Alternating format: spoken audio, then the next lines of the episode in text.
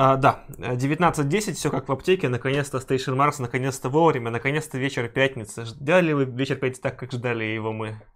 Да, всем привет, очень рада вас видеть, потому что мы давно хотели провести этот стрим, но отвлекались все время на другие темы, а это прям вообще топовая тема, очень нравится читать, изучать и рассказывать вам о противоречиях, которые возникали в партии, и потом дальше двигали нашу страну на социалистический путь. Да. А, ну, сначала объявление, наверное, парочку объявлений. То есть у нас а, сейчас можете следить, кто следит активно за страницей Station Marks ВКонтакте, тот видит, что у нас сейчас выходит видео про медиков. Это так называемый бунт медиков. Сейчас по бунт. всей стране проходят акции протеста, то есть там начиная от итальянской забастовки, заканчивая просто флешмобом в знак солидарности. Люди выходят и а, показывают свою солидарность с медиками. Проблема в том, что условия труда ужасные, они все больше и больше ухудшаются. А, поэтому мы очень активно эту тему сейчас распространяем и предлагаем вам тоже включиться в кампанию солидарности. Собственно, можете зайти в группу Союза марксистов и увидеть кампанию поддержки медиков Челябинской области. Можно э, банально указывать теги Safe 03 и медицина не бизнес. В, в соцсетях, да. Но сделал, там есть образцы фотографий, то есть каких-то плакатиков. Можете перепечатать, встать, вот сфотографироваться, выкладывайте вот с этими хэштегами в соцсетях, в Инстаграме, ВКонтакте в первую очередь. Вот надо поднять информационную кампанию. А, самое главное, что это не акционизм ради акционизма, а дело в том, что это большая информационная кампания, в рамках которой а, мы помогаем, в частности, профсоюзу действия, да, освещать события, заниматься агитацией и пропагандой, вовлекать все больше людей в эту борьбу. А, здесь э, нужно отдать должное марксистскому кружку Магнитогорске, который начал эту тему очень-очень активно продвигать, и большое спасибо товарищам, что сейчас эта кампания, благодарим, выходит на федеральный уровень, и мы можем тоже сделать что-то, что в наших силах. То есть, если вы, например, а, можете сфотографироваться, но, там, не знаю, боитесь, что вас уволят, то можно замазать лицо. Можно в маске в медицинской, это да. будет очень символично, кстати. А, также, если у вас есть э, знакомые врачи, у которых трудовые да. конфликты, пишите на почту Marxist Union Russia собака gmail.com и можно написать, и мы вам попробуем помочь. Наши профсоюзные органайзеры напишут и как-то попробуют этот конфликт решить. В ближайшее время выйдут еще несколько видео о медиках в разных городах России, о ситуациях, с которыми они сталкиваются. Сейчас наши товарищи из Station Marks активно ездят и снимают э, все, что только можно на эту тему снять, потому что если мы на эту тему не будем говорить, то кто, кроме нас? Да, в общем-то, следите за ходом компании. Это можно последить в группе Союза марксистов.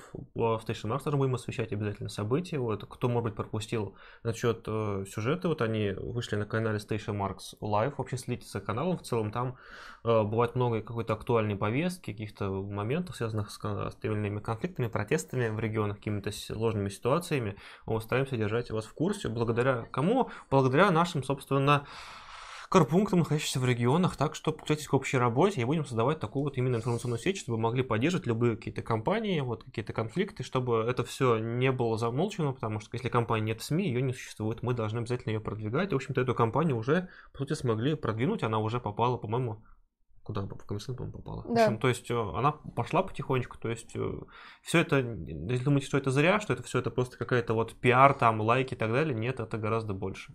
И напоминаю, 7 декабря, уже завтра, с 12 до 13.30 в Магнитогорске у памятника первой палатки пройдет пикет сотрудников скорой помощи. Пикет согласован. Если вы оттуда, приходите обязательно. Если вы из других городов, то э, можно выразить свою солидарность. Или же э, устроить тоже некие пикеты одиночные. Напомню, они у нас э, в Российской Федерации не запрещены. Но нужно, конечно, взвешивать свои риски, потому что в зависимости от того, какой город.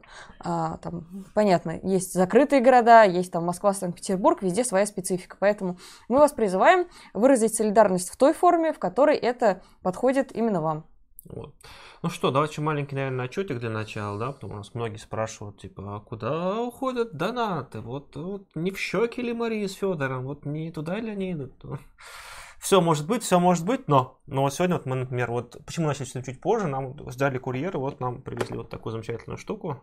Вот это а, камера, а, на нее будет сниматься а, репортажи, на нее будет такая дежурная камера для канала, на которой будет сниматься многие материалы, будет сниматься интервью. Вот, может кому-то плохо видно.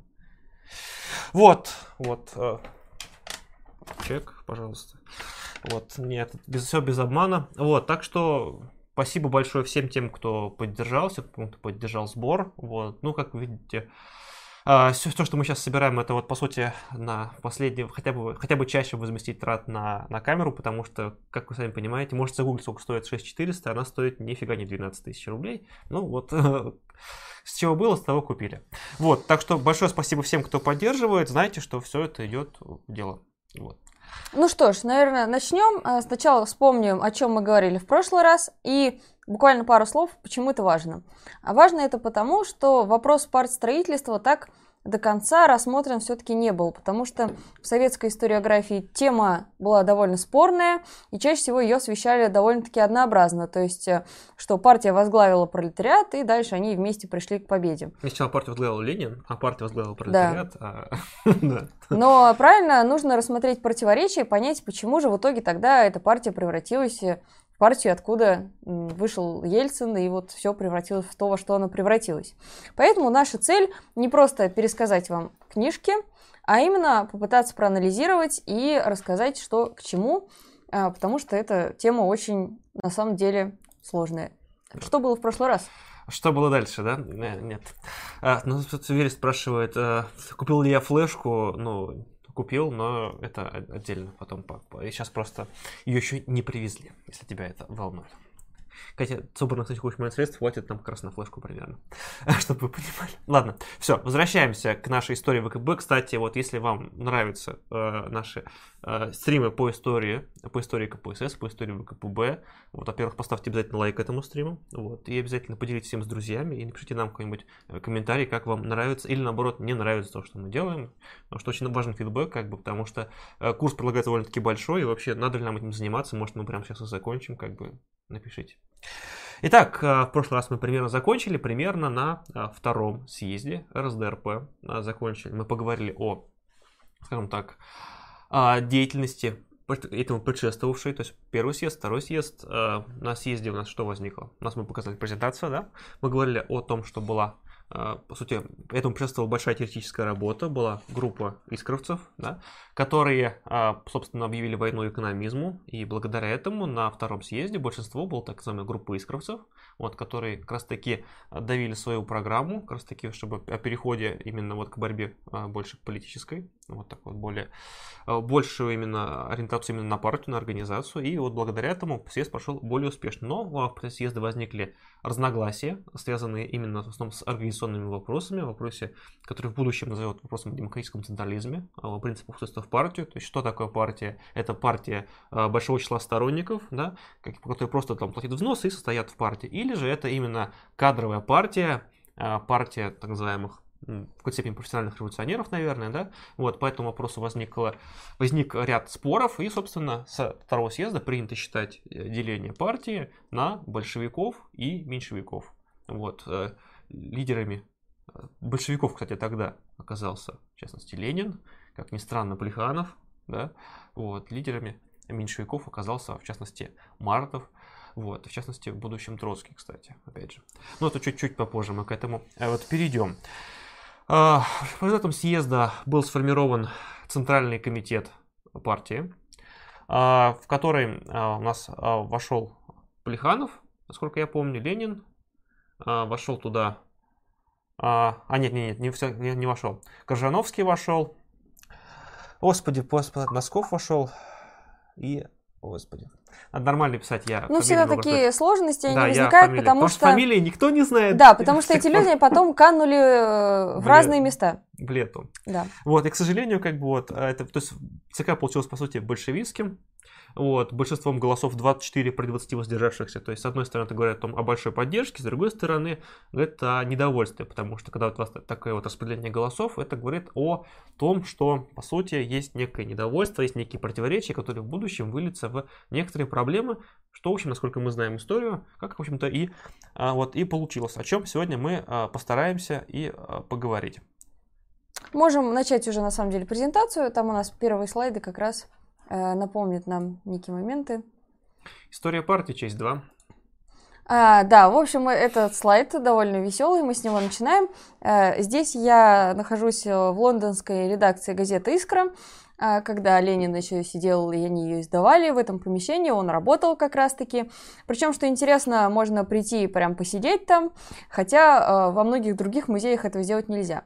Сейчас там находится отделение коммунистической партии, поэтому э, на самом деле это не совсем даже музей, а скорее такое место, где они собираются на кружки, занятия и так далее. В общем, довольно атмосферное место. И э, в тот момент, когда Ленин там работал, у него еще все было хорошо с Плехановым, с Мартовым, и они дружно издавали газету «Искра». Но, как мы уже знаем, этот период длился не бесконечно в силу объективных причин и идеологических разногласий. Но остается вспомнить только работу Ленина «Как чуть не потухла искра», потому что она была написана, когда в самом начале чуть все пошло, не пошло не так. Но впоследствии все эти противоречия между ним, Плехановым и другими членами Старой Гвардии, так сказать, все равно всплыли и привели к окончательному расколу. Но сначала вспомним давайте, а, что вообще происходило в Российской империи перед 905 годом, к которому мы постепенно приходим. А, начнем вот это, значит, э, просто статья э, из «Искры». А, Ленин ее написал. «Новое побоище» называется, от 901 года, май. Можете видеть здесь цитату. А, конечно, без контекста, непонятно к чему, но, тем не менее, очень показывает хорошо, что противоречия в обществе нарастали, и нарастали очень сильно. Потому что, во-первых, заразился экономический кризис – уже в 1900 году начался, к третьему году достиг пика. И uh, ситуация все больше ухудшалась, особенно в аграрных регионах и так далее. Если мы возьмем конкретно эту статью, то в ней Ленин рассказывает о том, как на одном из заводов произошло uh, противостояние, которое он называет побоищем. Потому что рабочие были возмущены условиями труда, они э, вышли решать эти проблемы со своим, так сказать, руководством, однако оно навстречу не пошло, вызвало э, полицию, и дальше начались кровавые противостояния, на самом деле. Там погибло несколько человек, причем рабочие были вооружены камнями, а полиция, соответственно, была вооружена э, оружием настоящим. И поэтому из этой статьи Ленин делает весьма неоднозначный вывод о том, что пришло время бороться на улицах и использовать даже такие методы борьбы. Потому что, казалось бы, там, кинуть камень в полицейского – это довольно-таки неперспективное занятие в долгосрочной перспективе. Тем не менее, он говорит, что если дошло уже до такого, значит, а, шансов у пролетариата на победу много, потому что люди действительно понимают, что к чему. А, в целом, вообще, нужно отметить, что положение рабочих ухудшалось в это время очень и очень сильно. Вот давайте немножко обратимся к статистике. По закону 97 года рабочий день всего лишь 11,5 часов. В действительности 14 часов минимум. Ухудшилось питание рабочих, потому что, понятно, проблемы с поставкой еды. А, при всем этом добавлялись еще проблемы с разорением крестьян, потому что, вот возьмем статистику, 75 а, миллионов десятин крестьянских хозяйств а, это имели 10,5 миллионов крестьян. И в то же время 70 миллионов десятин, всего лишь ну, на 5 меньше, то есть практически сопоставимые цифры, 30 тысяч крупнейших помещиков владели таким количеством земли. То есть это как у нас 1% э, да, владеет, а 99% работает. Конечно, утрировано, но тем не менее mm-hmm. суть такая же. А, и естественно, что к помещичьей кабале прибавлялась еще и так называемая кулацкая, потому что среди крестьян все больше растет расслоение. Некоторые скупают земли, другие вынуждены работать и продавать свой труд. Поэтому э, ситуация становится все хуже и хуже. При всем этом, конечно, это касается и многих регионов. Например, в Баку в 1904 году начинается очень масштабная э, стачка, которая выливается в ожесточенное противостояние. И что очень интересно, это все касается и э, тех частей Российской империи, которые еще находились под национальным гнетом. То есть Польша, Финляндия, Прибалтика. И, естественно, в первую очередь там это все вылилось в наиболее ожесточенные события потом, в 1905 году, уже во время Первой Российской революции. Потому что мы понимаем, что кроме экономического гнета и э, всего, что происходило тогда, еще эти территории находились э, в рамках национал-освободительной борьбы, и поэтому там бомбануло сильнее всего. А, так, можно следующий слайд. Да, 904 год. Российская, значит, японская война. Можете видеть здесь карикатуру. Она показывает, что вот, мол, российский моряк, японца победил, все хорошо. И вот так вот это все изображено. А на втором слайде, собственно, это э, Порт-Артур, трагические события. Ну да, в общем-то, правительству Российской империи в момент нужна была маленькая победоносная война для того, чтобы, по сути, усмирить а, те настроения, которые находились в стране, то есть повышающее социальное недовольство, растущее оппозиционные настроения, большое количество там, там стачного, забастовочного движения, для того, чтобы пройти некоторый вот такой вот ура-патриотический подъем, повышающий рейтинг правительства, вот, он был решено сделать такую маленькую авантюрку, ну, вылившуюся в большое позорное поражение. Кроме всего прочего, этот вопрос, эта война поставила перед партией очень важный вопрос.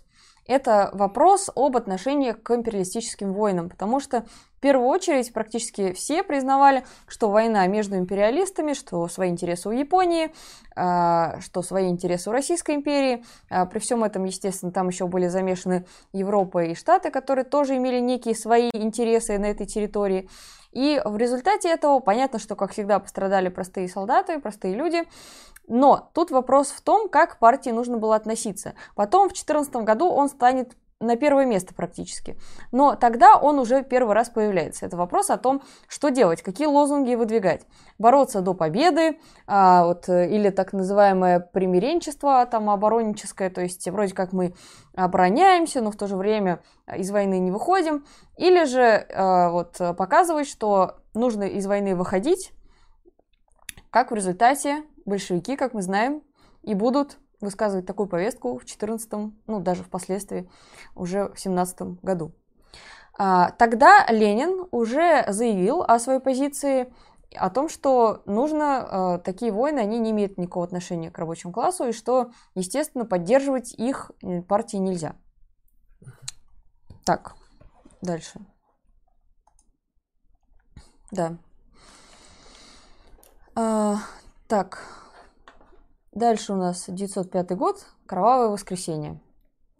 В скором времени мы планируем снять ряд документальных фильмов о событиях 905 года в разных городах, потому что это очень важная тема, и Кровавое воскресенье, оно стало такой точкой невозврата, да, то есть много там пафосных слов, что вот тогда уже пролетариат э, получил выстрел и понял, что царю доверять нельзя ни в коем случае.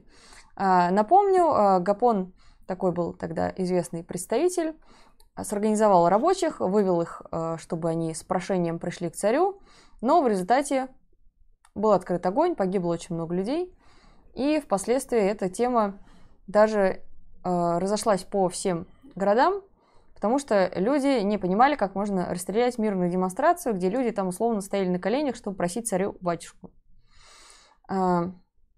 Так что 905 год, январь, вот в таком настроении, в такой ситуации партия подходит ко всем этим событиям. Давайте, да, давайте немножко поговорим про внутри угу. партии, которые момент да. происходит. Ведь немножечко, знаете, отмотаем чуть назад, то есть в стране такие вот бурные социальные взрывы, то есть, по сути, то есть растущее недовольство, а, внешние конфликты, такие довольно-таки авантюристическая политика правительства. А что происходит в партии? После съезда утихомиривается ли все? То есть, казалось бы, да, в Искре авторы уже в основном остаются в основном такие уже, ну, такие а ля большевистские, то есть там оттуда всех меньшевиков, там, э, народников всех повыгоняли, вот, там уже остаются, там уже такие вот, типа, Плеханов, там Ленин остается, да. А, ЦК полностью у нас э, большевистский, красота же, казалось бы, в партии, но нет, так называемого, а, скажем так, вот это те противоречия, о которых мы выше говорили, они дают о себе знать, ситуация ухудшаться, и в октябре 1903 года собирается так называемое бюро меньшинства, вот, возглавляемый Аксельродом, Дейчем, Мартовым, Потресовым и Троцким, как вы любите, да? Вот, в общем-то, они автономность, по сути, провозглашают свою внутри партии. А за этим, после этого, в общем-то, а, Лига, а, скажем так, марксистов, русских марксистов за рубежом провозглашает свою автономность. То есть, казалось бы, некое единство, некое создание партии, кто только-только создалась, начинает, по сути, рушиться, начинает растаскиваться. Вот, э, усиляется внутрипартийная в общем, дискуссия. Вот. А в, в рамках чего она ведь происходит, казалось бы, да? То есть голосовали чисто по организационным моментам. Но постепенно все более и более выявляется два принципиальных разных видения. Видения на то, каким образом вести политику. А, по сути, еще до съезда а, Ленин оформил свои взгляды о своей работе «Что делать?». Вот, кто не читал, крайне рекомендую. Очень актуальная работа на сегодняшний день. Некоторые называют все дословным воспроизведением, что довольно-таки, на мой взгляд, странно. Но как, именно как взгляд Ленина, как понимаю общих принципов, очень важно. В чем она, грубо говоря, заключается?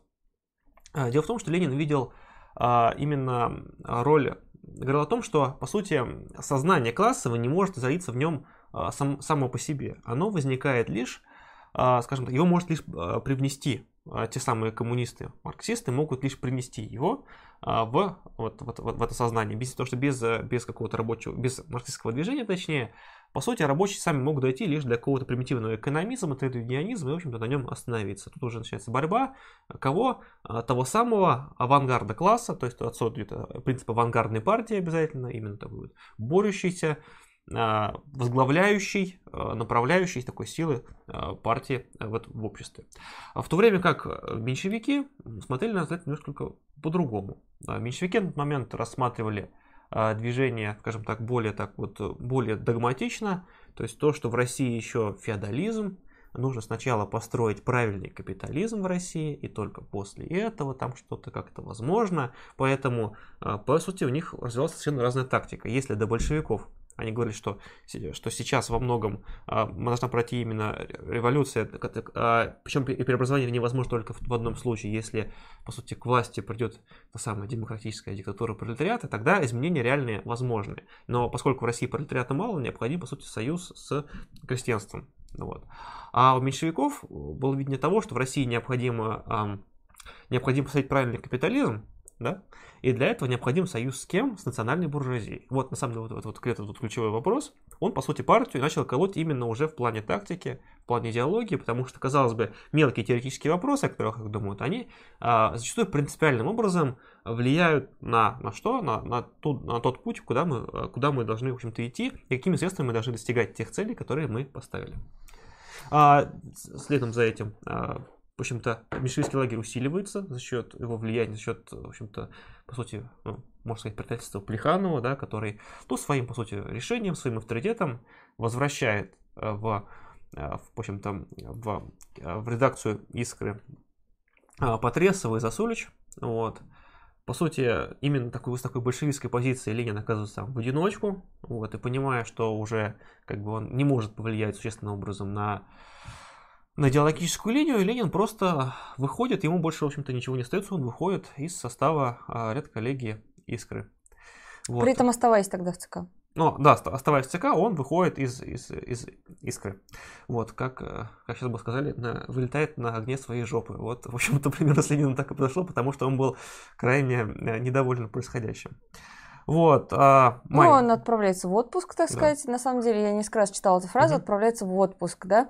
Очень забавно читать, потому что на самом деле он не то чтобы в отпуске был, а он писал работу, э, знаменитую работу. Кто знает какую, напишите в комментариях. Да. Очень известная работа. Вот, кто э, напишет, тот молодец, да. и мы потом скажем, правильно или нет. Да. Параллельно этому, опять же, благодаря влиянию Плеханова оно продолжает действовать. В ЦК вводит ряд меньшевиков, как бы, да, то есть такой, ну, казалось бы, это, с одной стороны, это с стороны Плеханова это логично, пытается как бы вернуть некое единство в партии, да, то есть он пытается каким-то образом уравновесить лагерь, чтобы у всех там было свое представительство, но э, те уже центробежные силы уже, по сути, не остановить, и в мае 1904 года сформируется орг, оргкомитет больше, большинства оргкомитет большевиков, вот, в котором, в общем-то, избирает бюро политическая большевиков. Нам нужно вернуться к нашей презентации. Давай. Так. Вот. А, ну, здесь важно отметить, что в тот момент нужно было банально найти деньги на третий съезд, а, который был нужен, чтобы наконец-таки оформить раскол Потому что, казалось бы, да, ради такой цели созывать съезд. А нет, это очень важный момент, потому что без расколов невозможно двигаться вперед. Таких важных расколов по идеологии. И э, на тот момент Ленин оперся на Богданова, который как раз-таки помог с финансированием, потому что он к тому моменту уже, ну, мы как знаем, в дальнейшем он вообще держал партийную кассу. А, в тот момент он действительно оказал большое содействие. И вообще это, наверное, был такой пик взаимоотношений Ленина и Богданова. Потом они тоже разошлись идеологически, как бы это ни было. Как с очень, с очень многими своими товарищами Ленин расходился, и это нормально, между прочим. А, в любом случае, в тот момент они обсуждали, что же делать, потому что а, ситуация дошла до того, что, к сожалению, меньшевики, которые представлены были в ЦК, не хотели устраивать съезд, потому что им была выгодна сложившаяся ситуация, они вообще не хотели в открытую выставлять свою позицию. Давай чуть-чуть, наверное, Давай. немножко статистику, да? Ну, пишут, что раскол в партийности верхушки, а низовые структуры работали без раскола. Вот это немножко, немножко неверный взгляд. Дело в том, что э, многие низовые, низовые члены действительно не понимали сути раскола и старались каким-то образом дистанцироваться от этого раскола и там каким-то образом э, сидеть на двух стульях. Ну, немножко, немножко статистики. Вот в марте 1995 года 32 комитета и 35 групп были за большевиков, 23 комитета и 27 групп были за меньшевиков, 10 комитетов 43 группы были где-то между ними находясь. Вот. И на, на самом лета 1905 года партия насчитывала 26,5 тысяч членов. То есть по современным меркам довольно-таки много, но в целом это довольно малая, маленькая организация по меркам 100 миллионной страны. Из них 14 тысяч было большевиков, 12,5 тысяч было меньшевиков. Книга, о которой я говорила, это «Шаг вперед, два назад». Очень символично, потому что в тот момент именно это и происходило. И вообще эта книга актуальна, бывает всегда, когда угу. люди что-то делают на самом деле. Кто-нибудь угадал, кстати? Нет, никто не угадал.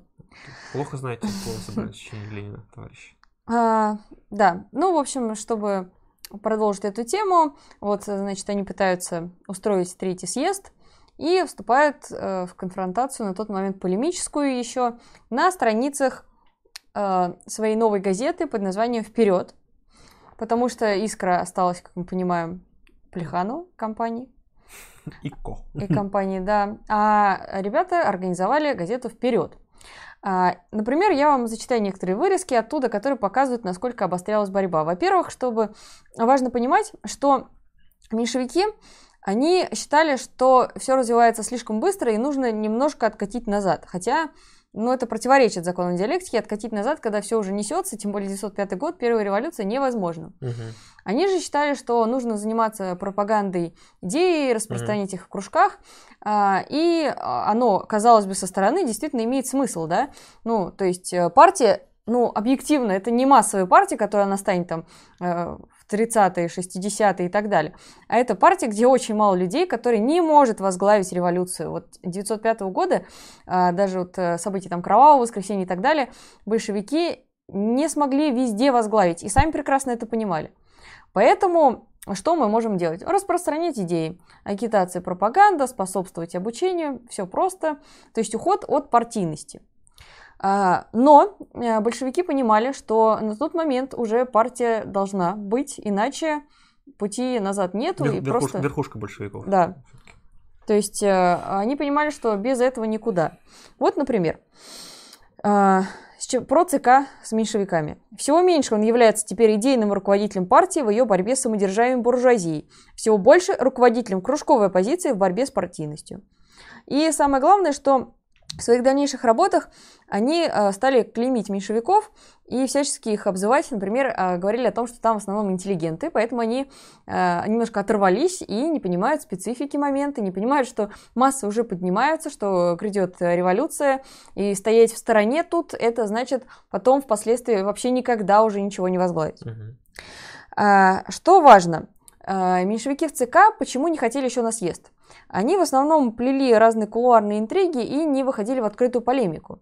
То есть, если мы посмотрим переписки там Ленина и Богданова, они пишут друг другу о том, что э, просто большая проблема в том, что они свою позицию прямо не высказывают. То есть позиция меньшевиков, она доходила до них какими-то там нападками на тех, кто не согласен с ней, а, вот отказом, там, саботажем в организации съезда. Но а, не было такого, чтобы вот вышли, прямо сели и сказали, мы вот за это, а мы вот за это, да, и раскололись, потому что разные цели, оказывается. Такого не было, а оно было как раз-таки очень нужно. И тут присоединяются наши любимые социал-демократы из Германии. Ну, куда же без них, да? Э, эти русские там между собой разборки устроили, и им там тоже нужно влезть. Не просто устроили, ведь многие думают, что в тот момент э, в России существовала одна единая партия. Но мало того, что она была в крайне сложном расколотом состоянии, и часть членов прибегали туда-сюда, о чем я чуть-чуть скажу тоже, то еще существовал ряд э, мелких национальных социал-демократических партий, типа там украинских, польских, там, прибалтийских и так далее. То есть они не сотрудничали с ЦСДРП, они действовали самостоятельно, независимо друг от друга. Собственно, в какой-то степени это некоторые аналогии производят сегодняшним днем. То есть то, что были и другие организации, не думаю, что РСДРП была одна, хотя она была самой мощной и самой, ну, все-таки, все-таки наверное, самой массовой. Вот немножко о переходах.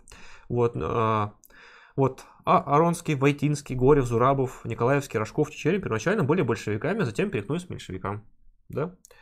А вот. Впоследствии Горев и Чечерин вновь э, вернулись к большевикам. Почему нет, да? Вот. Антонов, Овсиенко, Калантай, Ларин, Урицкий изначально были меньшевиками, а потом, еще до октября 17 года, стали большевиками. А, вот, например, многие те, кто изначально были меньшевиками, потом уже Антон Волков а, точнее Андрей Волков, приветствую. А потом многие переметнули, уже вступили после 17 года в партию большевиков. Например, знаменитый Вышинский, да, прокурор, вот, сталинский в будущем, вот, он был меньшевиком вполне себе. Тот же самый Троцкий, например, начинавший как меньшевик, потом ставший межрайонцем, потом ставший Про большевиком. Мы поговорим. Ну, вот я так просто говорю, что, а, скажем так, эти вот неоднородные процессы в партии, они никуда не девались, они продолжались, бурления шли, вот, и... А, в результате всего этого мы видим то, что ситуация сложилась весьма неоднозначная, нужно что-то делать. И в результате этого привел следующие строки. Второй и третий съезд имеют одну общую черту. Оба они застают партию в момент несоответствия партийной организации широте движения. И тогда и теперь недооценивается революционная активность масс. То есть, таким образом, у нас получается, что партия не совсем была в авангарде движения. Вот если бы я сказала эту фразу году эдак в 50-м, угу. меня бы очень сильно не поняли. Потому что дело в том, что в советской историографии доминировала такая тема, что действительно вот э, партия возглавила. И здесь я могу привести примеры. Например, 20 год. А, тогда была а, не инсталляция, не перформанс. Слово-то подобрать бы какое – в общем, угу. они повторили э, события у Зимнего, угу. даже с помощью тех же самых людей. При всем этом э, попытались сделать это наиболее похожим на то, что было в действительности. То есть это временами, грубо говоря, каша из людей, которые что-то пытаются сделать. Угу. А, но тогда это было еще как-то были живы те, кто участвовал, то есть все понятно. Впоследствии это переросло в то, что стали считать, что, значит, во главе партии шел Ленин, там, за ним шел Сталин, они все вместе там шли на зимнюю, условно, за ними шел дружно, дружными рядами пролетариат, э, чуть позади плелось беднейшее крестьянство, ну а дальше были присоединившиеся мелкобуржуазные элементы. И вот они все дружно, строем, в таком порядке шли и захватили власть. Естественно, все было куда сложнее. А, вот недавно нашла книжку, вот, очень интересная книга. Она а, посвящена исследованию того, как вообще и на чьей стороне были солдаты, потому что у нас тоже считается, что солдаты довольно однородная масса, э, что они вот э, там, присоединялись. На самом деле там все ой как непросто было. И там были специальные люди, кто этим занимался, и Ленин вообще не шарил в этой теме. О чем он искренне, кстати, признавался в интервью, которое у него тогда же брали. Его спрашивали, а вот что, товарищ Ленин, думаете о, о том, что на фронт, это в 2014 уже году, uh-huh. чуть забегая вперед, отправляют маршевые роты? А, ну, чтобы вы понимали, это было довольно важно, потому что эти роты состояли из солдат, которые в первую очередь выходили на митинги. А, а Ленин сказал, я вообще не знаю, что это такое. У нас в партии есть люди, которые этим занимаются, и они шарят. А я не знаю. И вот они как бы консультируются и эту позицию от партии выдвигают. У него своя специфика. И это действительно интересно, потому что вот такой вот товарищ Подвойский, мы потом еще про него уже скоро увидим, и он как раз занимался уже в 905 тоже году тем, что пытался привлечь солдат на сторону. Но об этом чуть позже, а пока... Давайте вернемся да. к партии, да, то есть у нас такая ситуация, что у нас, то есть партия большая, она внутри себя вся бурлит, ссорится, то есть э, немцы, как старшие, направо старших товарищей, в Бебель приезжают, говорят, товарищи, давайте я вас всех помирю, они говорят, спокойно, мы сами разберемся тут сами с усами, все будет нормально, но нормально не получается, и в 2005 а вот году... про Бебеля важный да, момент. А, да, про Бебеля, да. А, потому что Бебель предложил, его послали, а вот Каутский а Каутский был авторитетом, товарищ. А Каутский... Хотя Бебель был э, как бы главой социал-демократической партии в Германии, а Каутский был самый авторитетный там. Свою позицию высказал. Вот, да. э, э, то есть, ты понимаешь, ты авторитетный сидишь в Германии, вот вмешаться во внутренний конфликт своим да. авторитетом, почему бы и нет? Да. А, дальше он говорит, что противоречия в России, э, вот вообще основное разногласие большевиков, меньшевиков, противоречия между условиями открытой и тайной организации.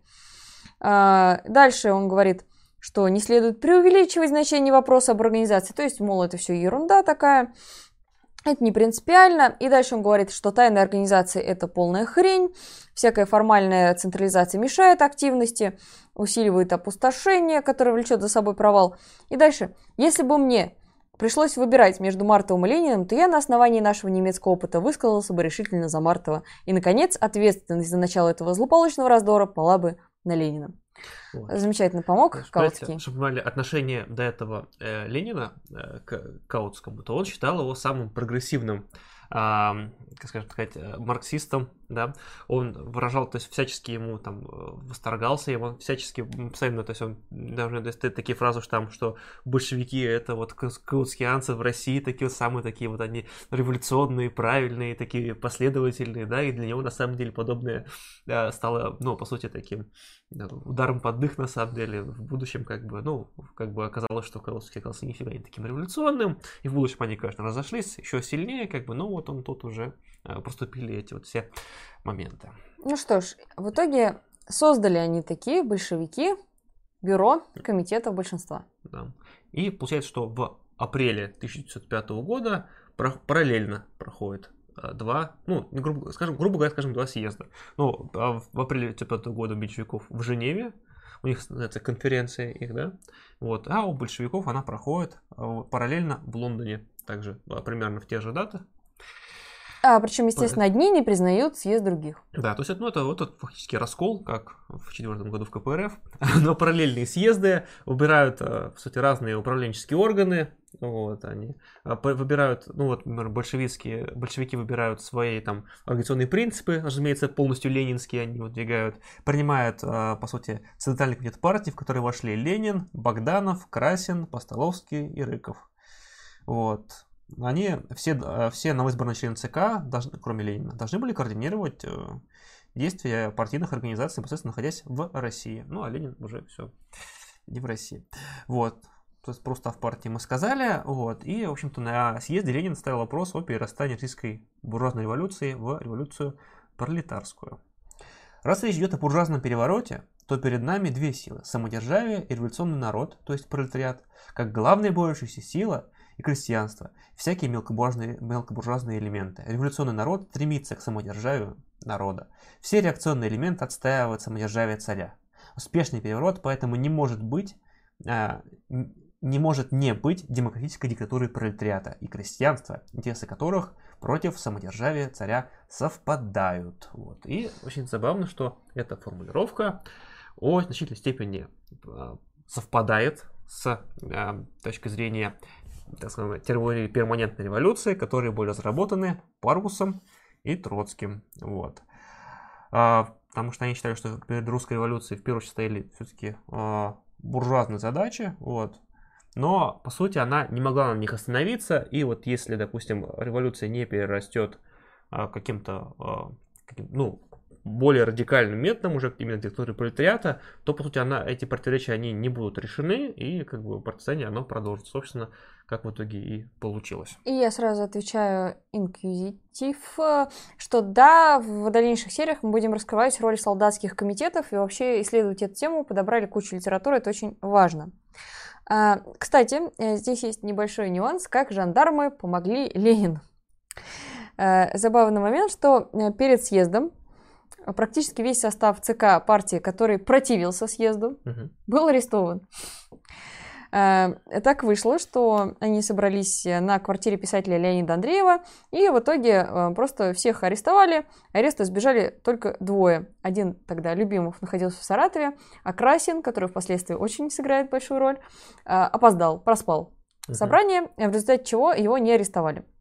То есть э, на тот момент люди, которых арестовали, они хотели исключить Ленина из ЦК, э, что поставило под угрозу Третий съезд, потому что все-таки было много колеблющихся Мгм. людей, которые, ну, не вполне действительно понимали э, суть разногласий между меньшевиками и большевиками, но многие были за съезд.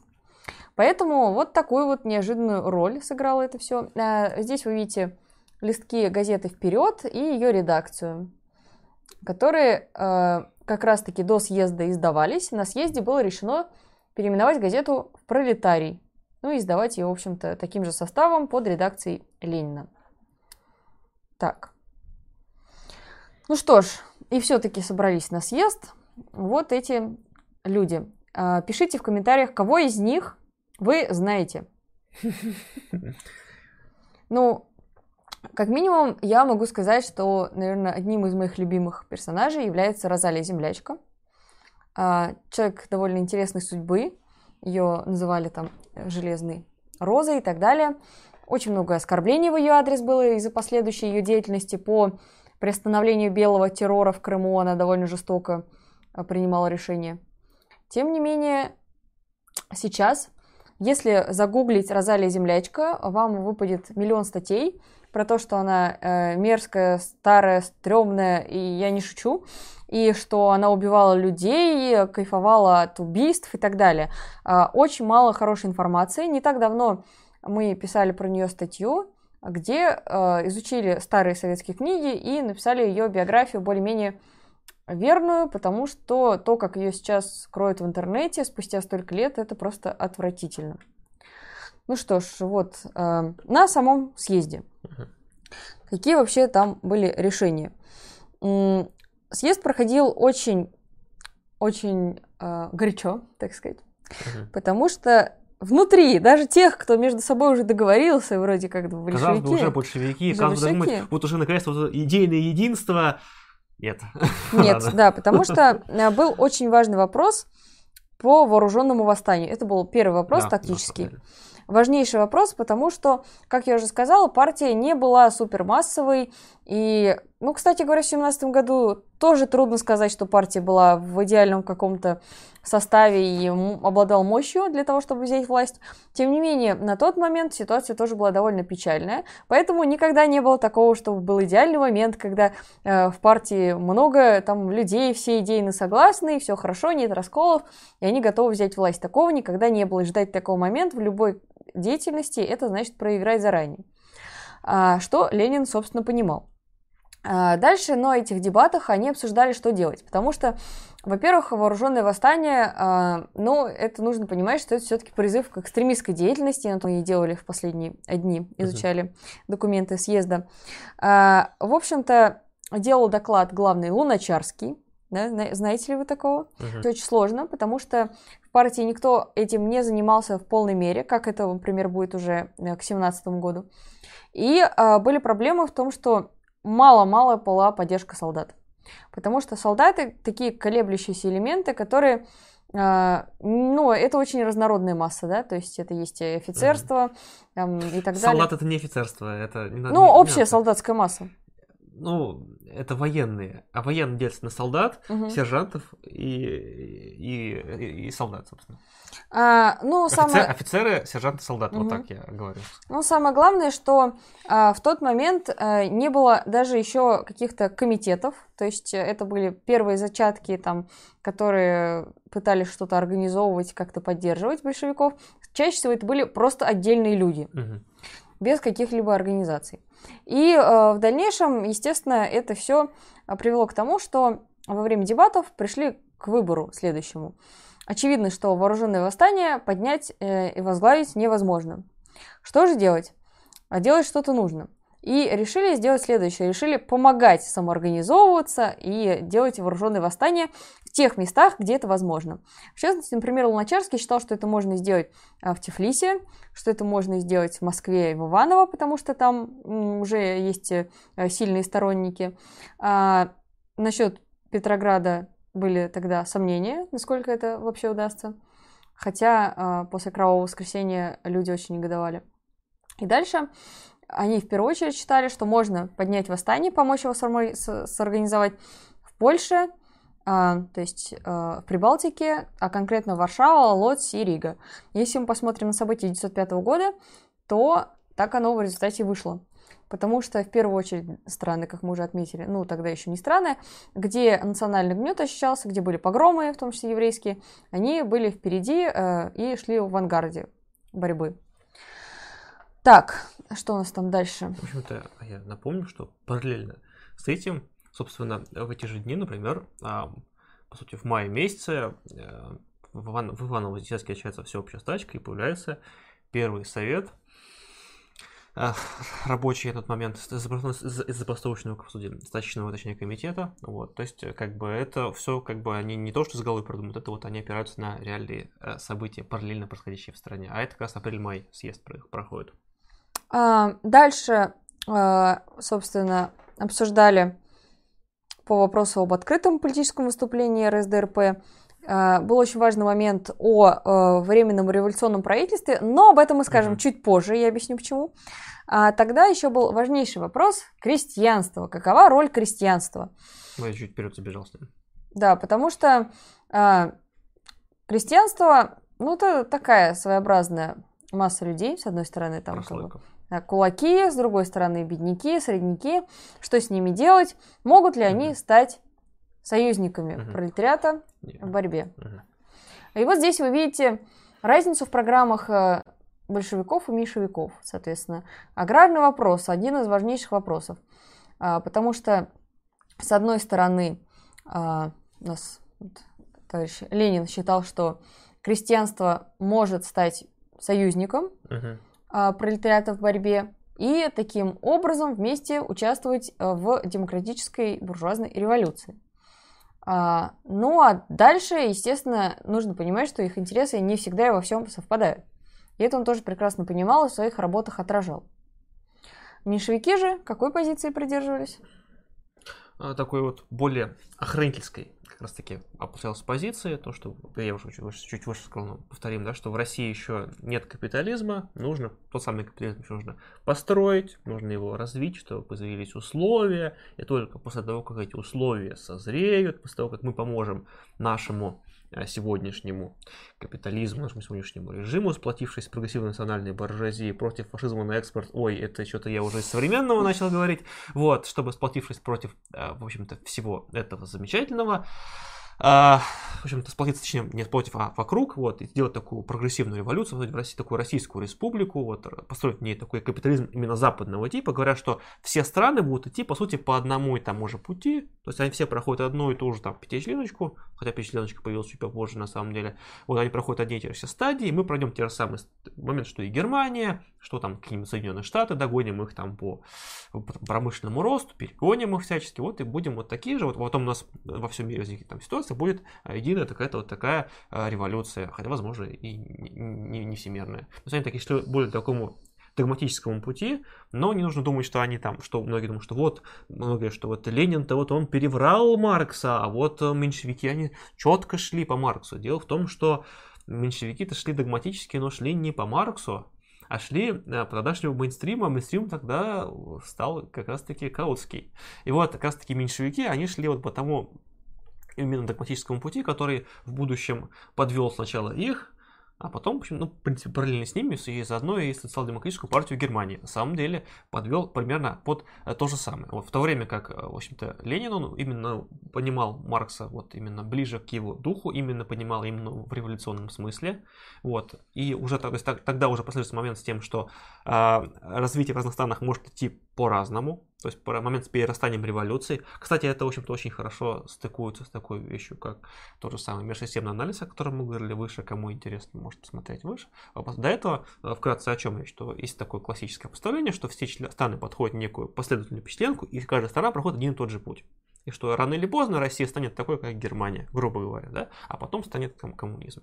Но, как видит, как выходит практика, совершенно происходит не так. Ряд стран оказываются действительно в центре, оказываются центром накопления капитала, а другие страны встраиваются в ту систему экономики, которую этот центр предлагает. И а, оказываются разные капитализмы. Один капитализм это капитализм центра, капитализм такой вот присваивающий, накопляющий, и есть капитализм а, периферии, капитализм ограбляемый, вот, которые, в общем-то, а, с которой ресурсы выкачиваются, которые, которые не, не пройдет тех же самых стадий, и, по сути, несмотря на все развитие в нем капиталистических отношений, его место в мировой экономике не повышается, он остается той же самой а, зависимой а, частью. В общем-то, тогда, в общем-то, Ленин в с этим принципом, по сути, и действовал, и предложенные им решения, они соответствовали как раз-таки...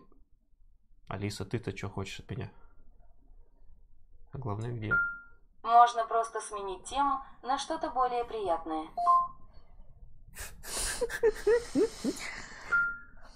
Не вижу ничего смешного. Она советует нам Сейчас. сменить тему, что ли? Так, а в каком окне она у меня играет, я пытаюсь понять.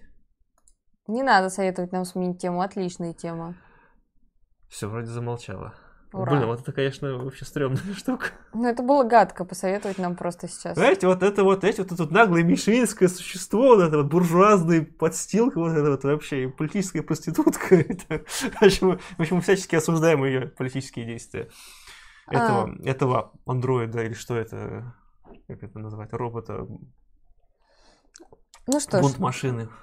Дальше, конечно, важнейшим вопросом стали отношения к меньшевикам, потому что обсудили и решили полностью отколоться от них, потому что понятно, что уже разошлись по всем пунктам. А, тем не менее, было принято решение, что если меньшевики хотят участвовать в работе, а, то это не будет препятствоваться. Вот. И впоследствии, как Федя уже сказал, многие действительно воспользовались этим шансом и перешли на другую сторону. А, много обсуждали события на Кавказе. Это сейчас объясню, почему важно. В Польше, в Прибалтике, как уже сказали. А, о том, как относиться к национальной буржуазии этих стран. Потому что это все, безусловно, очень важно. Ну и в целом э, Ленин огромный труд произвел на этом съезде, mm-hmm. потому что он сам там практически стенографировал, ходил, документы подписывал, то есть выполнял и, кроме всего прочего, функцию довольно важную именно в самом, самой организации съезда. А, также решили, что больше не будет э, двойных там комитетов, как было после второго съезда, сформировали один, как мы уже сказали, и о том, что э, центральный орган будет издаваться уже в России. Также тогда решили. А, ну что ж, давайте пойдем немножко дальше. Так, предлагать вырезать Алису, ну это как-то жестоко, по-моему. Ну ладно, давай дальше. Вот. Вот Что это знаменитая да. шутка, как там анекдот, да, про Чапаева, когда его спрашивают, за какой интернационал, он говорит, а в каком Ленин? Да, вот. да, да. То есть интернационал, сейчас мы говорим про второй интернационал. Вот вы можете видеть... Кого вы узнаете на фотографии? Давайте продолжаем наши квизы. Узнавайте знакомые лица. Кстати, кто справа? Кто вот на фотографии справа хотя бы узнаете, пожалуйста. Кто напишет, тот молодец. Справа от кого? Ну, на правой фотографии. А, ну это, это было бы уже неплохо. Я а... думал, ну, вот, я думал, это вот это вот. Справа я сам не опознаю, если честно. Потому что э, фотографии, кстати говоря, забавное такое заседание, очень милое, в кафе сидят ребята, да, интернационал. Но тем не менее, в вопросе о 905 э, годе в интернационале были расхождения, потому что у нас часть людей посчитала, что это все, значит, не перспективно нужно в социал-демократию. Тогда еще не было, конечно, такого термина, да, тогда все были социал-демократы. Но впоследствии именно они это слово опошлили и вот перешли к чистейшей воды оппортунизму.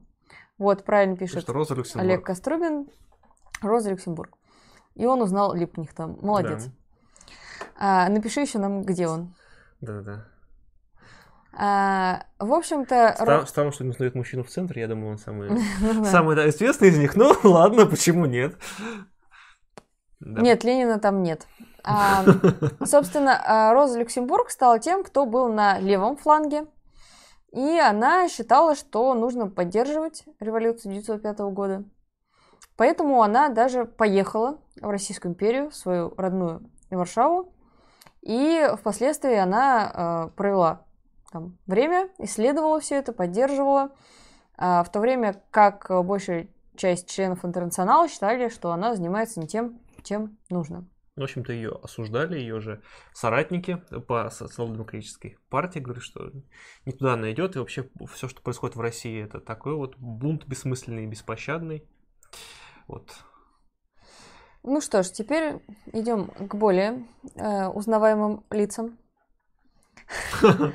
Где же был Сталин в это время? Можем даже найти Сталина. Ну, тут целых три Сталина на превью. В общем-то, кто из вас знает, что делал Сталин в это время? А, потому что а, я сразу, например, могу озвучить, что впоследствии, например, Троцкий очень его критиковал в своей знаменитой работе, которая так и называется, и говорил, что когда наступали кризисные моменты, 5 и 17 год, Сталин, мол, ни черта не делал. А, сидел там, попивал чаек э, у Аллилуевых э, в семнадцатом году, или ухлестывал за Екатериной, своей первой женой, в 905-м. Немало не заботьтесь о том, что вокруг революция, и что вообще он якобы не умел действовать в критические моменты. Вот, ну, правильно, он же только интриги мог плести, да? поэтому ничего сделать не мог. На самом деле все не так просто, но информации о том, что делал Сталин в 1905 году, действительно очень мало, и на то есть свои причины. А, дело в том, что одним из пунктов обсуждений на этом съезде тогда Сталина там не было. Сталин вообще, его а, политическая карьера в верхах началась к декабрю пятого года, когда он поехал на партийную конференцию, и на следующем четвертом съезде он уже принимал непосредственно участие как делегат. Поэтому мы расскажем в следующий раз, потому что у него есть даже очень интересная работа на эту тему, как он съездил в Лондон, его первая такая полноценная командировка. А, ну а в декабре он познакомился с Лениным, хотя до этого уже там некие попытки переписываться были. Итак, а, значит, одним из пунктов обсуждений был вопрос о формировании кассы организации и о так называемых экспроприациях. Потому что нужно было кассу пополнять, финансов мало, а тут революция, нужно срочно много чего делать, и издания издавать, и поддерживать товарищей. Что же делать? На тот момент посчитали, что экспроприация вещь довольно-таки нужная и нормальная. И дальше э, в советской историографии не очень упоминается, что делал Сталин в это время, но тем не менее по разным источникам, коих э, множество, можно все-таки предположить и сказать, что он э, участвовал активно в этом. Э, апрель пятого года он встретил в Баку. Э, весь год он разъезжал активно, поднимал революционное движение в этой части страны, то есть на Кавказе. И участвовал в экспроприациях, потому что, ну, доставал деньги. Впоследствии, казалось бы, на самом деле, вот, ну, для нас, наверное, это не портит Сталина в наших глазах, да, человек рисковал mm-hmm. там жизнью и все такое. Почему же это не особо афишировалось? А дело в том, что впоследствии как раз-таки э, уже посчитали экспроприации ненужным делом, что это наоборот вредит э, имиджу партии. Mm-hmm. Ну, на самом деле, понятно, не имидж, да, но вообще репутации э, уже неуместно. Э, тогда Красин, в первую очередь, э, от этого пострадал, он считал, что нужно продолжать. Mm-hmm. Ну и, в общем-то, судя по всему, Сталин некоторое время после того, как партия уже запретила, это дело продолжал. Вот. Поэтому в историографии этот момент отражен не полностью, потому что все-таки была политика того, что партия единая, Сталин не шел наперекор, да, э, ну и, в общем-то, действительно он практически не, не шел, да, то есть там какие-то там... Павел, приветствую. Да, и такие не делал выкрутасы, активно работал, угу. потому что в этом плане Троцкий, конечно же, привирает все-таки.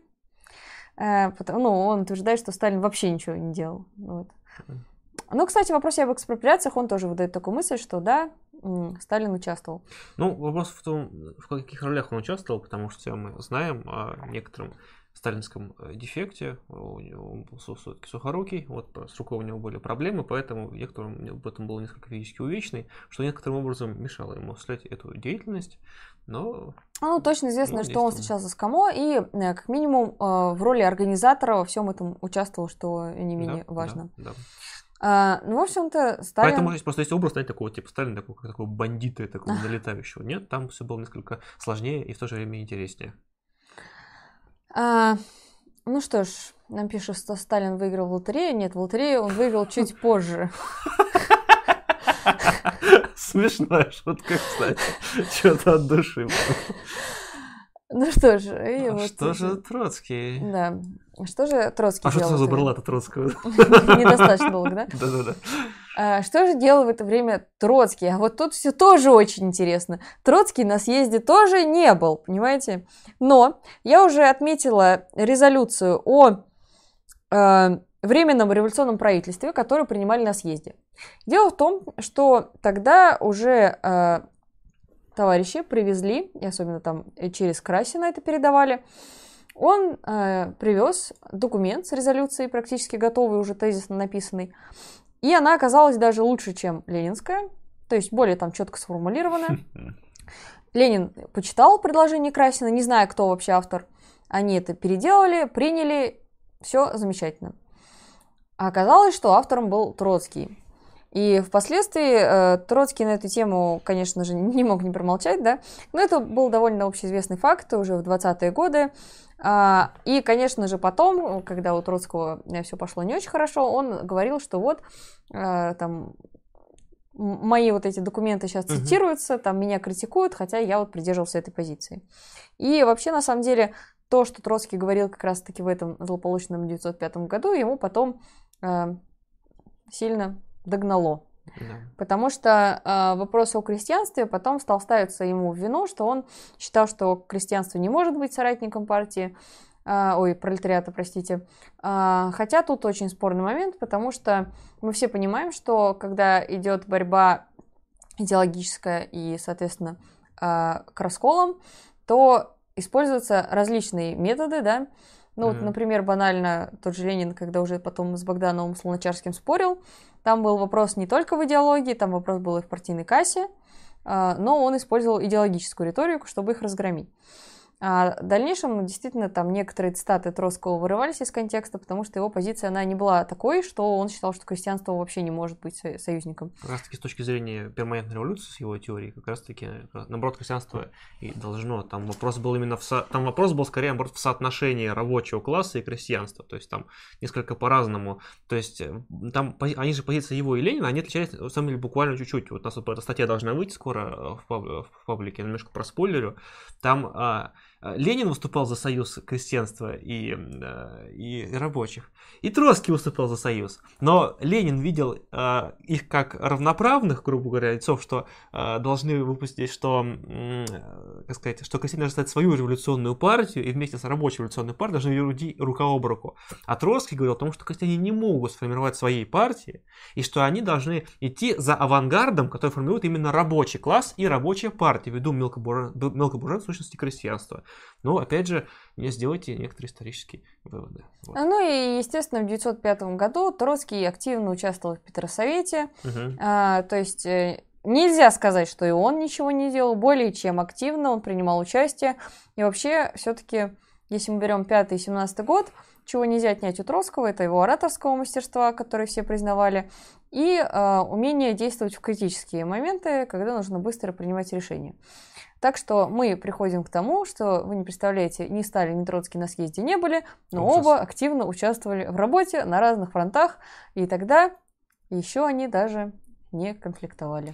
Ну, как же может Эша Марс быть вопрос Сталина или Троцкий даже на таких стримах? Ну что ж, э, У нас как- есть там еще вот я не помню.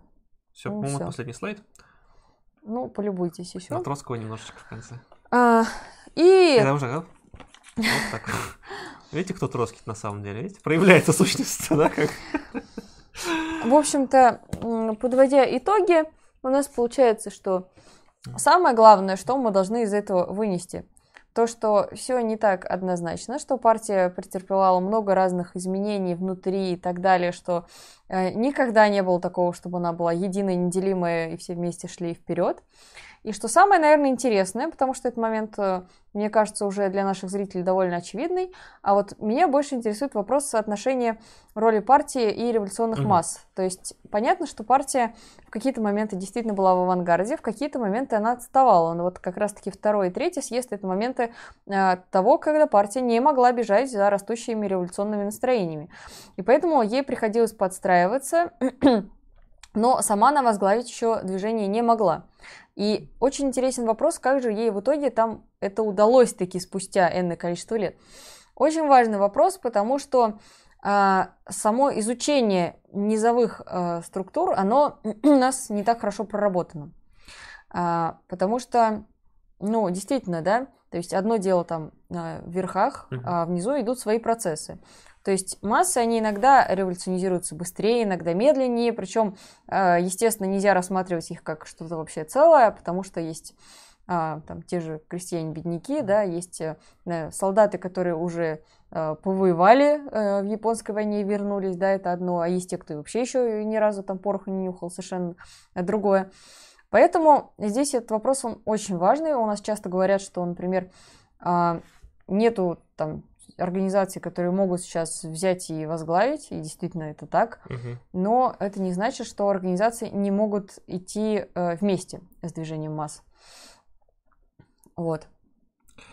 Так, у нас что-то еще по тактике, по работе. Вроде все сказали, да, что хотели? По кружкам. Ну что ж, всей- пишите вопросы. Крупным капсом вопрос или... Вот.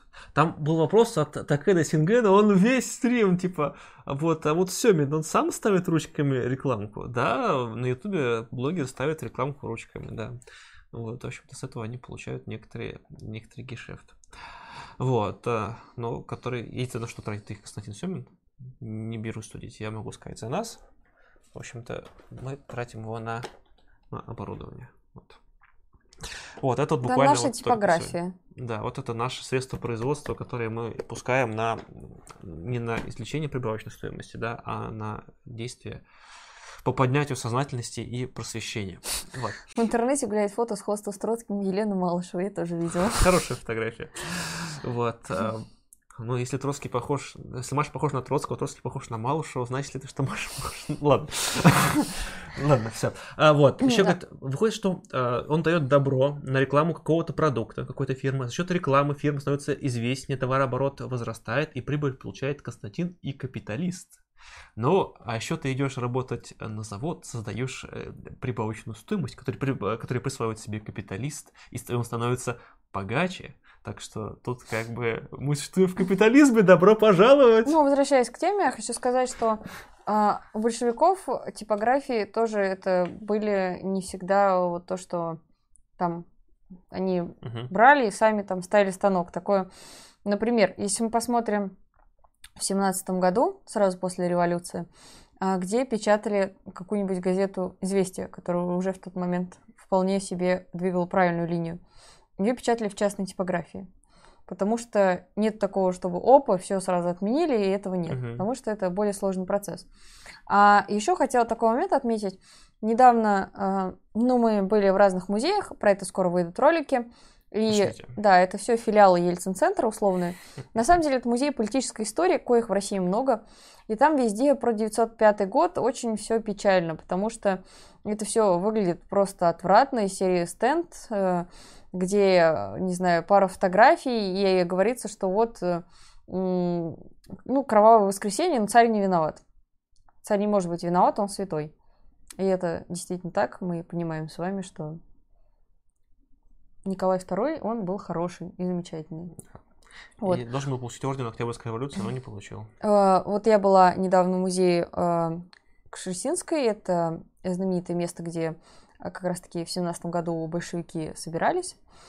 Но проблема в том, что там очень много уделено тому, что вот Игорь. э, Николай II умер, умер, убили его трагически. Эти чертовы большевики. Пошел фотографироваться в подвал, как известно. Мгм.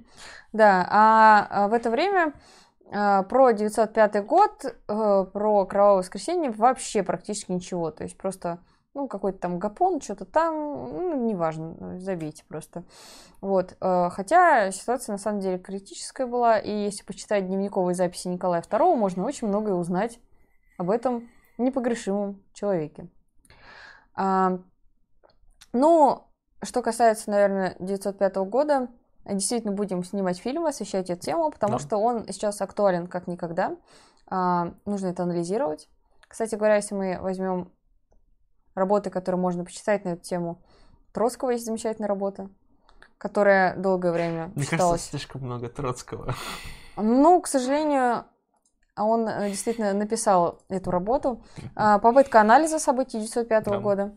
Он ее выдал очень оперативно, долгое время она и в партии читалась и так далее. То есть э, здесь все же надо понимать, что несмотря на то, что там произошел с ним уже разрыв и так далее, некоторые его работы, они вполне достойны внимания. Так же, как э, и работы, не знаю, какого-нибудь Богдана Луначарского изучать тоже, почему нет. А, хотя не надо увлекаться этим, как делают некоторые, там можно очень далеко зайти. Пишут, что то, что большевики убили, вроде не доказано. Ну, тут разные, скажем так, версии ходят. Например, Борис Юль настаивает тему, что это были эсеры все-таки. А вот, например, Егор Яковлев, ну, если брать, если брать именно медийных, он, наоборот, тему все-таки, что это именно большевики. Ну, э, насколько я изучала этот вопрос, все-таки это были больш... Да что ж такое? Видимо, тайна останется нераскрытой. Мне пропал голос. Это все мировой троцкистский заговор. А, здесь, на самом деле, это вообще э, такой вопрос из серии «большевики, не большевики». А даже если большевики, то что с того? Ну и что? Это были объективные обстоятельства, и э, было понимание того, что если это не сделано будет кем-то, то последствия будут хуже для них конкретно в той исторической ситуации. Вот. Хотя действительно решение центра на это не было. Это именно, именно Уралсовет решал вопрос. Так, так, так, так, так, так, так, так. А, так, что наш- давайте вопросы. Будем отвечать на вопросы. Почему? Давайте. Ну, давайте парочку вопросов сначала давайте из чата, а потом пойдем к донатам по традиции. Елена Демидова. Вопрос. Почему нынешних американских идеологических лидеров называют троцкистами? А каких именно лидеров называют троцкистами в Америке? Я просто... И лидеров. Кто, кто такие американские идеологические лидеры? Трамп? Кто называет Трампа? Сандерс, я не знаю. Сандерс? Полковник Сандерс? Вот. Нет, я- знаю, что у них э, якобы Клинтон свой- была в молодости в какой-то троцкистской организации. Но дело в том, что просто троцкистские организации это те, ну, в свое время они, ну, имели некоторое влияние в США, просто в молодежной среде они были, их меньше репрессий просто касались. Поэтому ряд людей в какой-то момент проходили через них, но считать их современным, то, что там, что все западные сегодняшние элиты это какие-то криптотроцкисты, это и сродни мировому сионистскому заговору на самом деле. Вот такие вещи обычно продвигают ультраправые хранители, типа канала, э, как, как там, господи, э, как канал вот этот пр- православный у нас есть? Царьград? Нет, еще. Спас. Спас. Вот на канале Спас, там этот Мамонтов, этот Крылья Империи, этот его там, вот он там что-нибудь продвигает. Там у них есть очень хорошая передача, хорошая, если вы понимаете, о чем я, она называется, собственно, про троцкизм, кстати, и про Троцкого. Я вам крайне рекомендую посмотреть, это очень уморительная передача, вот, там из тех, кто хотя бы хотя бы читал Троцкого, был только Бузгалин, как бы, вот. Он, правда, там тоже и периодически какой-то ереси, как бы, э, рассказывает, ну, пока мере, с, моей, с того, что я, с моей колокольни, как я вижу, может, я тоже что-то не знаю, тут как бы не беру судить, но в целом это очень уморительно, потому что показан именно ультраправый взгляд на Троцкого, как бы, который перемешан какой-то с такой советской мифологией, очень интересно, крайне рекомендую, один из любимых моих видео вообще с канала Спас. А, товарищи, давайте думать не просто о ликбезе как таковом, но и практической пользе от него. А, собственно, мы уже несколько раз озвучили такую вещь, что мы все это делаем не просто для того, чтобы пересказать книжки, а чтобы проанализировать, каким образом Мгм. организация пришла к тому, как она э, динамично развивалась, почему она развивалась, почему некие э, отколки стали тупиковыми, да, Мгм. А некоторые отколки живут и до сих пор, и это очень важно, иначе мы никогда ничего построить не сможем. Вот, и воп- вопрос был, а кто сегодня можно назвать аналогами меньшевиков а, в России? Там Кагарлицкого, Григорьева и так далее. По-моему, донатом вопрос, был. Вообще, чисто э, механический такой трафарет, э, то есть, э, а кто были меньшевики тогда, кто сейчас, это все не вполне корректно, потому что у нас сейчас своя специфика. А, Если мы говорим, ну, именно о меньшевистской позиции, ну, извините, у нас сейчас никто не считает, что нужно, чтобы помещики выкупали землю у крестьян, да? То есть в, этом смысле никто не меньшевики, да? Оппортунисты, вот это уже интереснее. Но есть ряд людей, которые так или иначе повторяют эту программу в некоторых местах, потому что находятся в плену, по сути, тех же идеологических иллюзий. Вот мы выше например, выразились про некоторые высказывания Михаила Васильевича Попова, которые пугающе напоминают некоторые э, высказывания, которые носились меньшевиками в тот период. Я ничего не утверждаю, но некоторые сходства я проследил. Вот, такие Мгм. бывают. Еще у, у ряда вот э, похожих деятелей говорят, что в России нужно сначала отстроить правильный капитализм. Вот все, кто говорят вот такие вещи, в общем-то, они на сегодняшний день такие вот а-ля меньшевики. Хотя именно такое сравнение, оно некорректное. Некорректно. Как-нибудь, может быть, даже может быть, немножко расскажем, но потому что это но я могу сказать, не, что... Неправильно. Даже большевиков сегодня нет, на самом деле. Наверное, здесь вот, если мы рассмотрим ошибки, которые многие меньшевики допускали, того, что угу. а, нужно не двигать вперед э, партийное строительство, а, а чуть-чуть вот а, подождать, переждать, угу. откатиться. Вот такая позиция у многих людей сейчас есть, и а, даже, вот сейчас Еще меня убьют время, за да. это сравнение, тем не менее, даже э, там, на нашем уровне, ни, ни на каком, ни на партийном, да, а чисто организационном, многие считают, что, например, э, союз марксистов это было преждевременное решение, э, хотя процесс, который уже шел, он был более чем объективен, да, и, так сказать, здесь либо бы он шел параллельно, либо идти вместе с ним. Поэтому люди, которые считают, что вообще процесс развития можно по своему желанию и по своему теоретическому знанию откатить назад, они, к сожалению, ошибаются, потому что вот этот вот снежный ком, который летит, его остановить нельзя. И многие, и левые тогда, и сейчас допускают эти ошибки. Нельзя сказать, что там кто-то из нас их никогда не допустит, такого не бывает. И Ленин ошибался. Mm-hmm. И все ошибаются, и это нормально. Главное анализировать свои ошибки и понимать, что к чему. Но за революционной массой вот в полной мере угнаться – прям вот постоянно быть в авангарде, я думаю, что ни одной организации никогда не удается. Да, вот я про что про неолибералов типа Клинтон, но я, собственно, про нее и сказал клан Буша и прочих. Но это дело в том, что, опять же, что очень многие молодежные полк проходили через какие-то так, конечно, организации, которые были около троцкистскими, и это считают каким-то достаточным. Это вот пример, знаете, как типа, а почему в управлении страной находятся одни жиды, да, и начинают там, типа, у кого там какие-то бабушки на фамилии, дедушки на фамилии, там, ма- ма- матерей, там, и так, значит, вытаскивать там какие-то там корни, что там управление Украины, там одни, там, э, жидомасоны, там, управление России, там, все какие-то там неправильные национальности и так далее. Это, на самом деле, это именно ультраправая риторика, вот направлена, например, на то же самое. Если мы взглянем на взгляды там, Льва Давидовича, взглянем на взгляды, на взгляды неолибералов, они не, не, сталки, они не пересекаются ни в чем. Это что кажут, ну вот, это вот он был за моментную революцию, он был за глобализм, и современные неолибералы тоже глобалисты, наверное, да? Но, извините меня, у кошки четыре ноги, и у собаки четыре ноги, но почему-то они, как бы, кошки и собаки, это не одно и то же, да? То, что и те, и те опираются на некие объективные процессы, это еще ничего не значит, царята так сделала. Ну вот, в общем-то, вот первый у нас. Ага. Ну, в общем-то, я хотела добавить, что а, не нужно вообще делить на меньшевиков, большевиков и косплеить кого-то. Да. Сейчас расколы идеологически будут идти совершенно по другим линиям. Но они будут непременно, и нужно понимать, что это не плохие люди, которые ни с кем не могут сдружиться, а просто получается, что идеологический раскол – вещь важная. Да. Если мы посмотрим, с кем Ленин начинал и с кем он закончил, там будут совсем разные люди, чаще всего. Да.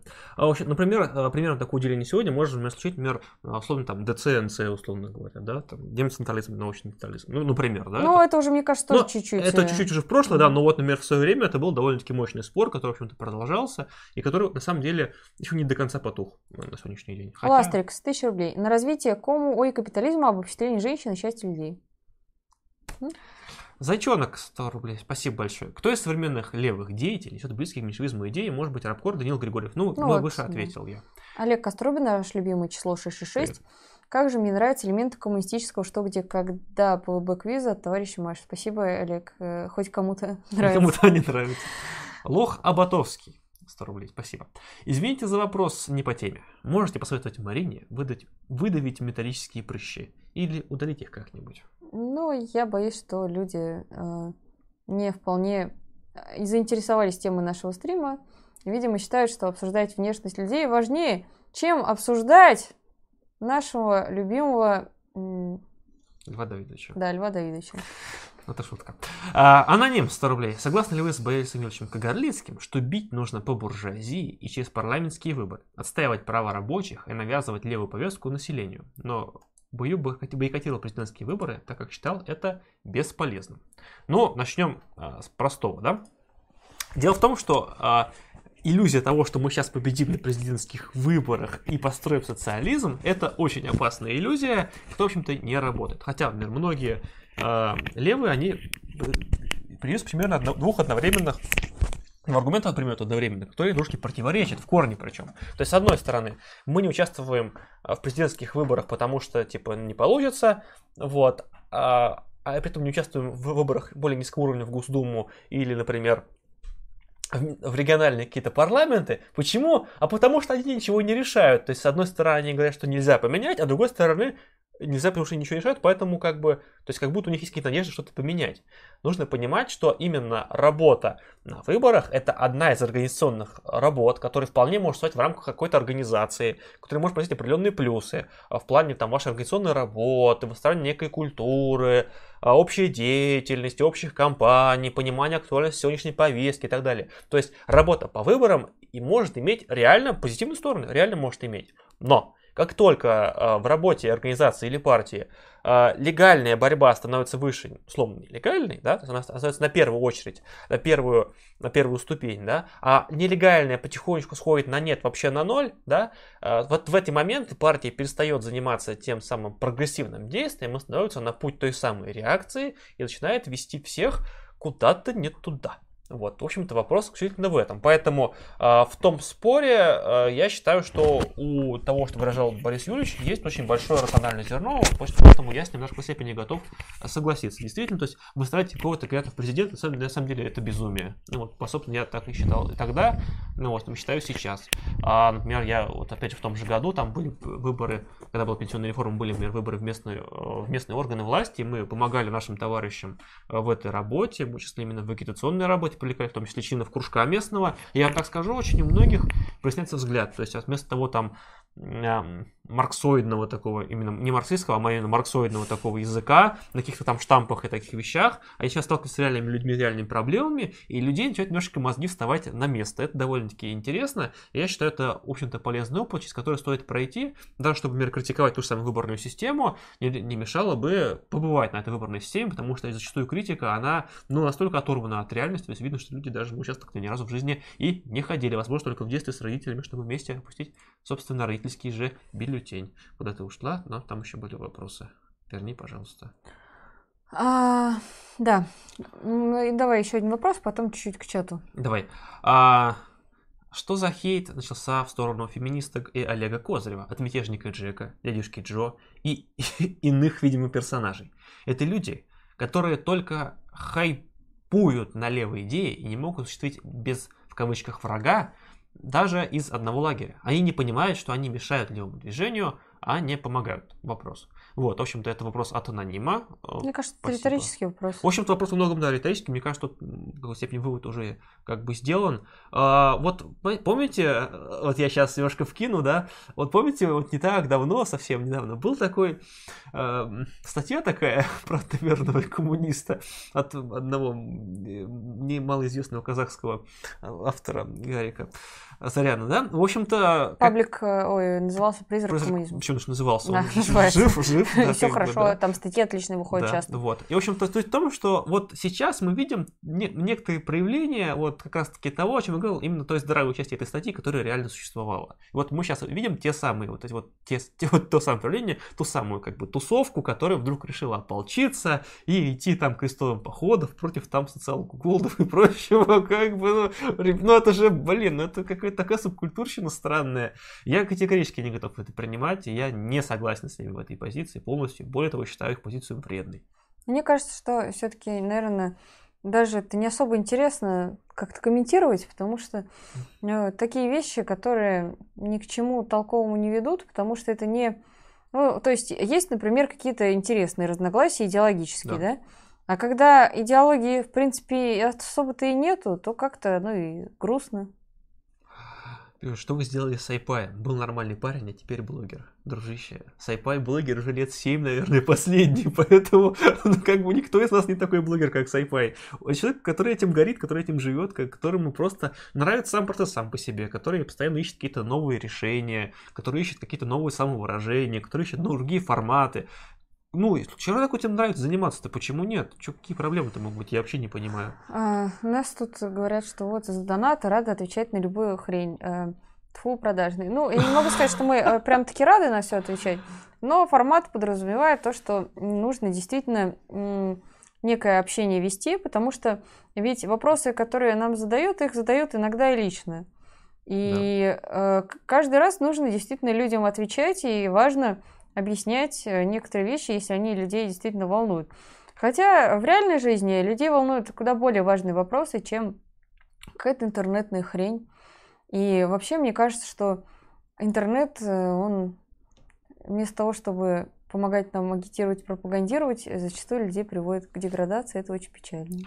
Забавно то, что интернет изначально был создан как средство сокращающее расстояние, как средство налаживания коммуникации. В итоге интернет послужил скорее способом соединения людей. Это очень интересно, такая вот э, диалектика. А если мы обратимся к тому, что было тогда, то, э, ну, мне кажется, Троцкий бы наверняка вел какой-нибудь Инстаграм и а в комментариях бы они друг друга поливали там все. Делал бы дагфейс, хэштеги бы ставил, типа. Вот, потому что... Э, Ставь лайк, если Сталин мудак. Представляете себе, а, насколько тогда информация была о личной жизни закрытая, да? Но, тем не менее, ведь э, жутко их гнобили, и там Ленина за там, отношения и неотношения с Инессой Арманд. Да.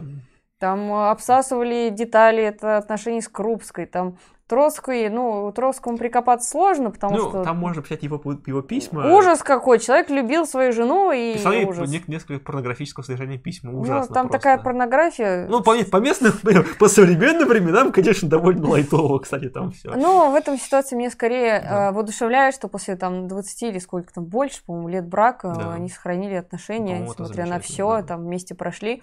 То есть по-разному можно относиться к Троцкому, но в плане семейной жизни, мне кажется, он довольно-таки интересный был персонаж. А, но э, как-то вообще личную жизнь обсуждать не хочется. Вот, потому что мне, например, вот я могу сказать, очень не нравится, когда Сталин начинает приписывать, что вот он такой гад был и довел свою жену до самоубийства. Это совершенно неверно и, э, ну, просто на самом деле показывает низкий уровень. То есть взять какую-нибудь работу Сталина и раскритиковать ее, это далеко не каждому под силу. А вот сказать, что он гад такой жену довел, это любой может. И оно и показывает, что когда переходит на личное, это такой вот уровень.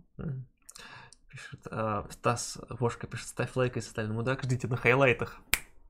Я знал, я знал, что это будет. Ну вот. Вы не правы насчет выборов. Это школа коммунизма наравне с профсоюзами, или вы за ту же советскую власть, что было до 91 года. Ну, давайте посмотрим. Смотрите. Человек э, говорит сразу, что вы не правы, Хотя а, мнения людей могут быть разными, и это естественно, да? Дальше он делает утверждение, это школа коммунизма наравне с профсоюзами. И тут же задает нам вопрос, якобы доказывающий нашу позицию. Это настолько ложная корреляция тут вот представлена, что даже вот на вскидку три ошибки мышления в одном этом вопросе. Не надо так, товарищи. Откройте страничку в интернете и почитайте, какие бывают ошибки мышления. И если вы замечаете за собой их, то нужно подумать, э, что вы делаете не так, и, возможно, э, вступать в споры более аргументированно, uh-huh. а не чисто какой-то вот из серии, а, ну что, что у нас-то можно? А, ты сказал, что читал Троцкого, ну ты и гад. Ну все, то есть, ну вот это аргументация такого уровня. Вот. Ну, тут пишут, что, Федя, блин, тебе бы уже припомнить, это же пора следить за такими шутками. А я, а в чем проблема? То, что я это сказал от лица Троцкого, который вел бы Инстаграм, и сказал, и, и, и ставил бы там такие там какие-то хэштеги, такие, я спародировал, как бы, чтобы, если, что было бы, если бы Троцкий был блогером. То есть это, я попытался поставить некую его позицию, опять же, в утрированном варианте. В чем проблема? Я сказал, что я там считаю, что Сталин мудак. Я такого категорически не считаю вот любое мое выступление про Сталина, где я выясняю, я всегда говорю это совершенно уважительно, как бы, потому что там реально есть чему поучиться, очень много чему поучиться. Поэтому а... уж я вот, называть политических лидеров мудаками за всю историю человечества не так было много мудаков среди лидеров государств. Ну, и Сталин в их число не входит. Так что, не знаю, ну... на самом деле вот эта тема с хайлайтами, она, с одной стороны, наверное, смешная, но мне кажется, что суть хайлайтов, она в чем должна быть? В том, чтобы вырезать какие-то интересные моменты, а, вот как, например, сделали с обращением на призыв к пикету. Или когда мы вырезаем то, где мы не отвечаем на вопросы, а чисто рассказываем лекции. Вот это интересно, да? Какие-то шуточки, они тоже хороши, но тогда, когда это не делается в целях дискредитации людей. Потому что, я уверяю вас, если любого из нас с вами посадить и начать задавать вопросы, да, а потом сделать нарезку соответствующих моментов, то любого человека можно выставить каким-то дураком и вообще всячески дискредитировать, да? Кстати, Особенно если еще и вопросы задавать. Вот Полина в комментарии пришла. Привет. Вот, Полина делает замечательные хайлайты, мне нравятся, потому что они действительно серьезные по делу.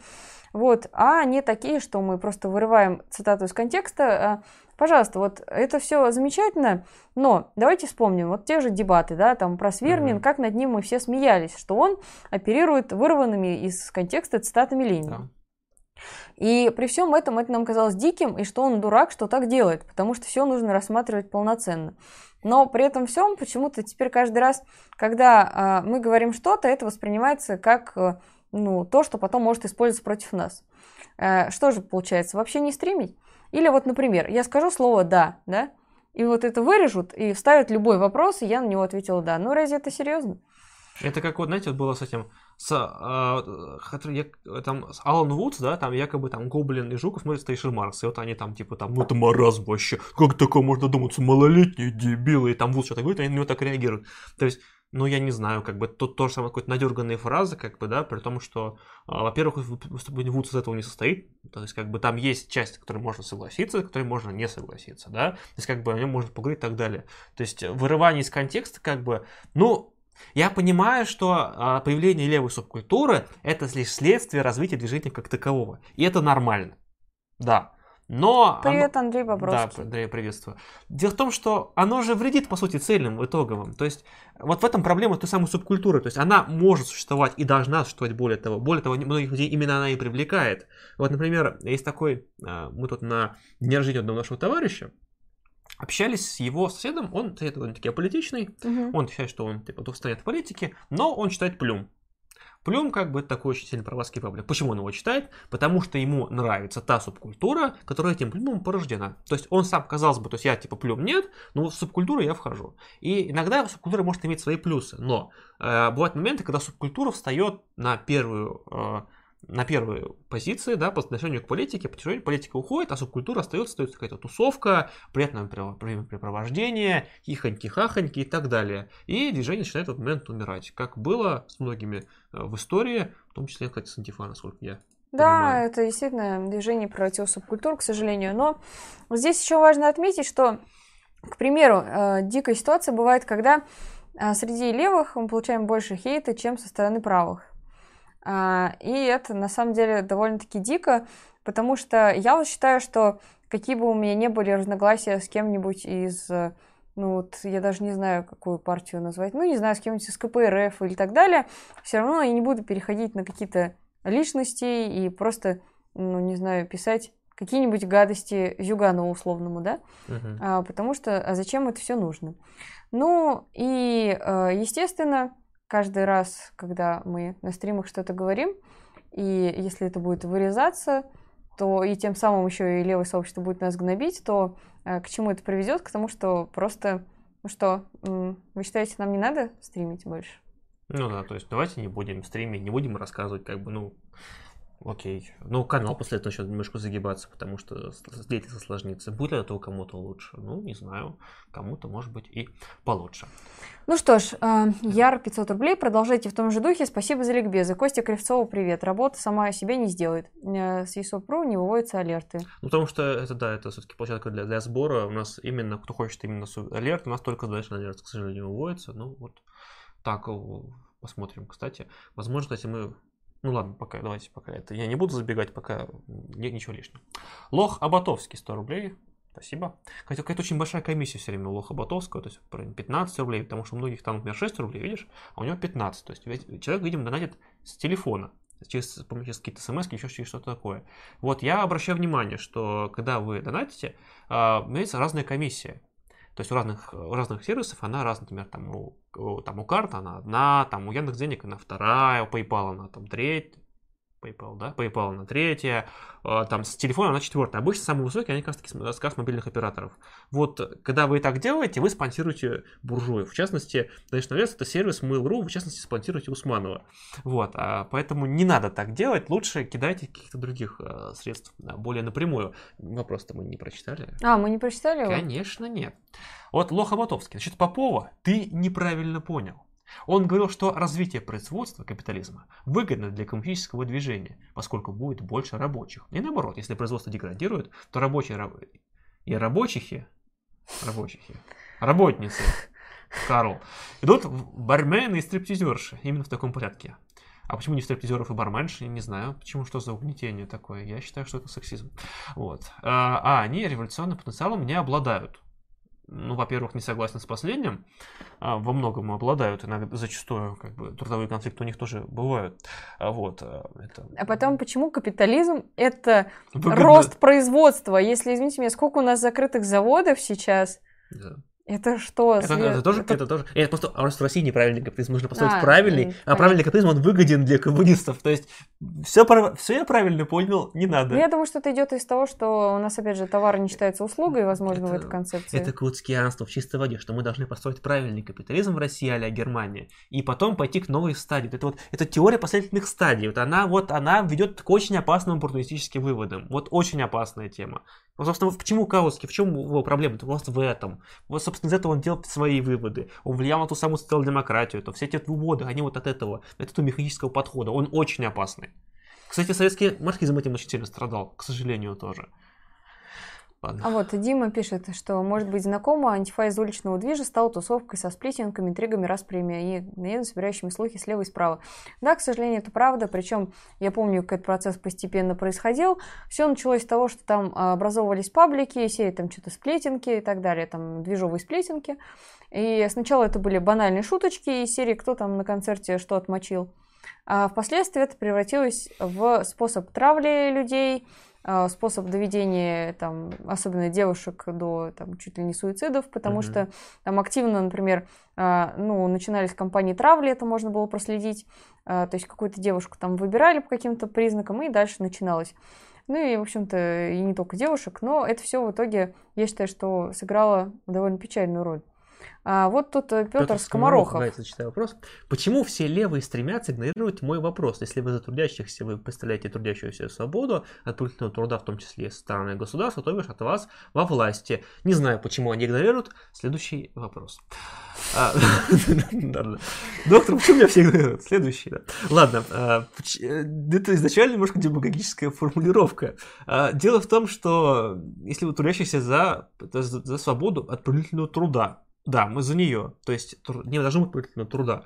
А, именно принудительный труд это та самая работа, по сути, отчужденной, а, от которой ты являешься отчужденным, собственно, от, от принятия решений, от результатов труда, соответственно, ты отчужден от самого труда, а сколько труд является определяющим для человека, то он как бы ты отчужден сам от себя. Поэтому мы должны этот момент преодолеть. И не для того, чтобы люди сидели дома и в дотанго амали, да, а для того, чтобы люди занимались тем, именно тем самым трудом, той самой деятельностью, которая бы их определяла, которая бы их именно развивала максимально хорошо, чтобы они могли а, понимать, что они делают это не для какого-то там дяди, чтобы он купил себе яхту на 15 метров длине, да, а для того, чтобы, в общем-то, общество было лучше, и, с другой стороны, ну, просто, ну, знаете, такой, людей душа болит за профессию, вот чтобы а, таких людей было как можно больше, для них были максимально хорошие условия. Поэтому, действительно, мы стараемся для того, чтобы не было принудительного труда, чтобы труд был именно вот такой добровольный, что люби, людей надо было палками выгонять с работы, наоборот, как раз таки, что типа иди домой, отдыхай, у тебя там семья, дети, а ты тут опять 18 часов сидишь, что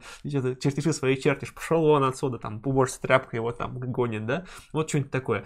Поэтому, как бы, то, что это, во-первых. Во-вторых, а, мы боремся за коммунизм для того, чтобы сидеть в ЦК, там, стать ублюдками из обкомов, этими вот там мерзкими жирными уродами, да, а для того, чтобы изменить то самое общество. И надо понимать, что ну, вот, вот опять давайте немножко вернемся к истории, да, вот мы сегодня показываем каких-то вот лидеров движения, да, тех, кто там был, там, в верхушке и так далее. Много из них дошло, дошло до, 17 -го Большинство года. либо погибли, либо умерли от болезней, либо их сгноили, сгноили на каторге, либо э, расстреляли впоследствии свои же. Да. То есть... Те, кто сегодня организовывает движение, многие из них не доживут до того следующего момента не потому, что нам так долго осталось, осталось как раз таки недолго, а именно потому, что они, э, по сути, не смогут строиться в ту систему, и их просто система уничтожит. Либо это будет система реакционная, которая будет э, до революции, либо, возможно, в плохом случае, ее коррекционная система после. Возможно. Возможно. Я, кстати, не говорю, какой итог будет у этой революции. Возможно, они могут быть разные. Там, там контрреволюция и так далее, могут быть разные варианты. Но э, очень все это плохо кончится. И идти э, в движение за плюшками – это очень плохой вариант. Вот я сразу говорю, вот кто хочет там идти, там стать партийным боссом, не туда вы идете. Идите в молодежку Единой России, не знаю, куда-нибудь туда вот, вот. Или там, сейчас, может, какая-то новая партия появится вместо Единой России, какой-то замена. Идите туда, качайте ту линию. Вот, может быть, вы там проберетесь куда-то там, как-то у вас что-то получится. Не ходите в коммунисты. Это очень, как бы, такая тема э, бесперспективная, где вас будут там э, вырезать какие-то ваши моменты, те самые. Вас будут там пытаться высмеивать, вас будут свои же люди ненавидеть. У вас э, там не будет времени ни на что, там, вы будете совмещать, как бы, эту вашу деятельность с вашей работой, или не, не сможете совмещать, там, у вас там будут проблемы там с семьей, с той же самой работой, там, и так далее. Не ходите, не надо вам это. Не лезьте. А, чтобы повторить... Вот она пропагитация пропаганда, да? да? Чтобы повторить 17 год, без повторения 905 никак не обойтись. Ну, это совершенно неверно, потому что, а, естественно, по трафарету действовать нельзя. И нужно понимать, что а, мы все-таки находимся в ситуации, когда нам не нужна буржуазная революция, да? Довольно банальная вещь, но это так, можно продолжить, да, и что? 9 года не могло быть без Парижской коммуны, не могло да. быть. А где Парижская коммуна? Где в Париже коммуна? Нет Парижа кластерной. А, сразу хочу сказать Акиму, нашему замечательному товарищу, что левый конфликт отпугивает реальный пролетариат. Действительно так. Да. А, и я так думаю, что и тогда, и всегда они отпугивали. Но тут такие вещи, они, к сожалению, иногда не подконтрольны. Доктор Ливси, 100 рублей. А у ОСМ есть тайное нелегальное крыло? Подмигните, если есть. Да, надо не так читать. Почитайте. Э, а если у СМ тайное нелегальное крыло? Подмигните, если есть там и так это, типа, ты понял. Тебе сказали же быть серьезным. Ну, блин, Доктор Ливси, это замечательный советский мультфильм «Остров сокровищ», где от, от киевский или одесский чего. Ну, там совершенно потрясающий Доктор Ливси, который вот именно, которого я не умею пародировать, к сожалению. Но мне очень хочется. Наш Сфер Студио, привет. А, пригласите на стрим кота Степана и спросите его про то, почему он так испортил левых блогеров, повел их по практическому пути, донатизм к кагарлицизм. Если серьезно, то искру продавали за деньги, донаты это нормально. Да, как бы, спасибо. А, кота Степана вряд ли пригласим. Возможно, пригласим Степаниста Потапенко. Посмотрим, если он будет себя хорошо вести. А, копыта, тысяча рублей. Возвращаясь спасибо. к вопросу фракции. Ирина Майорова опубликовала в ВК скрины рабочего чата после публикации манифеста СМ. Скрины достоверны? Я не видел. Не, я особо не вглядывалась, потому что, если честно, э, ну, просто заниматься всем этим метанием а, какашек э, не хочется, потому что здесь, вероятнее всего, было бы более правильно а, со стороны тех, кто недоволен, написать некую статью с критикой идеологии, да, да. А, или организационного вопроса. Организационный вопрос не менее важен, да. Но, а что касается публикации скринов из рабочих чатов, я могу сказать так. Вот смотрите, как бы у левых могут возникать разногласия, да, но при этом я считаю, что даже среди левых недопустимо сливать какие-то личные вещи, адреса, даже если это твои бывшие товарищи, да, а, тем не менее, это же не какие-то там провоки. Поэтому я считаю, что, например, слив адресов и имен, фамилий, там, каких-то личных данных, он совершенно неприемлем, и, к сожалению, он показывает то, что люди, когда это делают, они руководствуются чисто мотивацией мести, э, сделать сиюминутную гадость, но не думают о том, что в перспективе ты таким образом подставляешь просто активистов, э, движения. И, возможно, конечно, ты сделал гадость и порадуешься, но в целом все это просто низкий уровень нашей культуры. Восточный враг. Да, потому что все же я считаю, что нужно стараться не э, выкладывать какие-то вот такие вот личные данные. Потому что рабочий чат это рабочий чат, и вырвать из контекста можно все что угодно. Тем более, что э, вот если мы возьмем, например... Я даже не знаю, что там вырвано, я не читал это. Стенограммы каких-то съездов, да, возьмем вот просто. И вот там э, сейчас они, конечно, до нас дошли в таком виде. А какие там на самом деле дебаты творились, это наверняка очень интересно. Да. Ну что, э, пойдем дальше. Кстати, опять же, о скринах, я не знаю, сколько они там, они подряд идут там или вырванные какие-то, опять же, то есть... Там, я не особо ну, смотрела. Я, ну, я просто даже не знаю, то есть, то есть если вырванные, то есть выжить можно по-разному, если подряд, то я не знаю, что там... Я просто, ну, я не в курсе, я не читал. Вот, ладно, э, пойдем дальше. Э, аноним 100 рублей. Поставьте место сталинизм троцкизм по визам к горлицам. Хватит страчи среди левых. А у нас не стоит там сталинизм Ну вот, товарищи, вот Station Маркс, вот я с своего аккаунта захожу, написано «Союз марксистов». Кстати, кто хочет присоединиться к Союзу марксистов, вот, можете перейти по ссылочке, вот самый правильный союз. Переходите, вступайте, вот, э, скажем так, тут почитайте наши документы. Покажи сразу Магнитогорские. Э... А, кстати, да. Поддержка медиков Магнитогорске. Я напоминаю, товарищи в начале стрима мы озвучили. Кто хочет, можно распечатать плакаты. Вот товарищи из Брянска это уже сделали. А, распечатать плакаты, сфотографироваться с ними, с лицами или без, как вам удобнее. Нужно понимать все-таки, на какие риски вы идете, особенно если вы работаете в сфере медицинского обслуживания. А, или поддержать репостом. А, вот там дальше плакаты, которые можно распечатать. Вот, давай крупно. Поддерживаем медиков Челябинской области. Вот, то есть это то, что может сделать любой человек, что не требует особых ресурсов, и, в общем-то, тем не менее, показывает нашу компанию солидарности. Вот.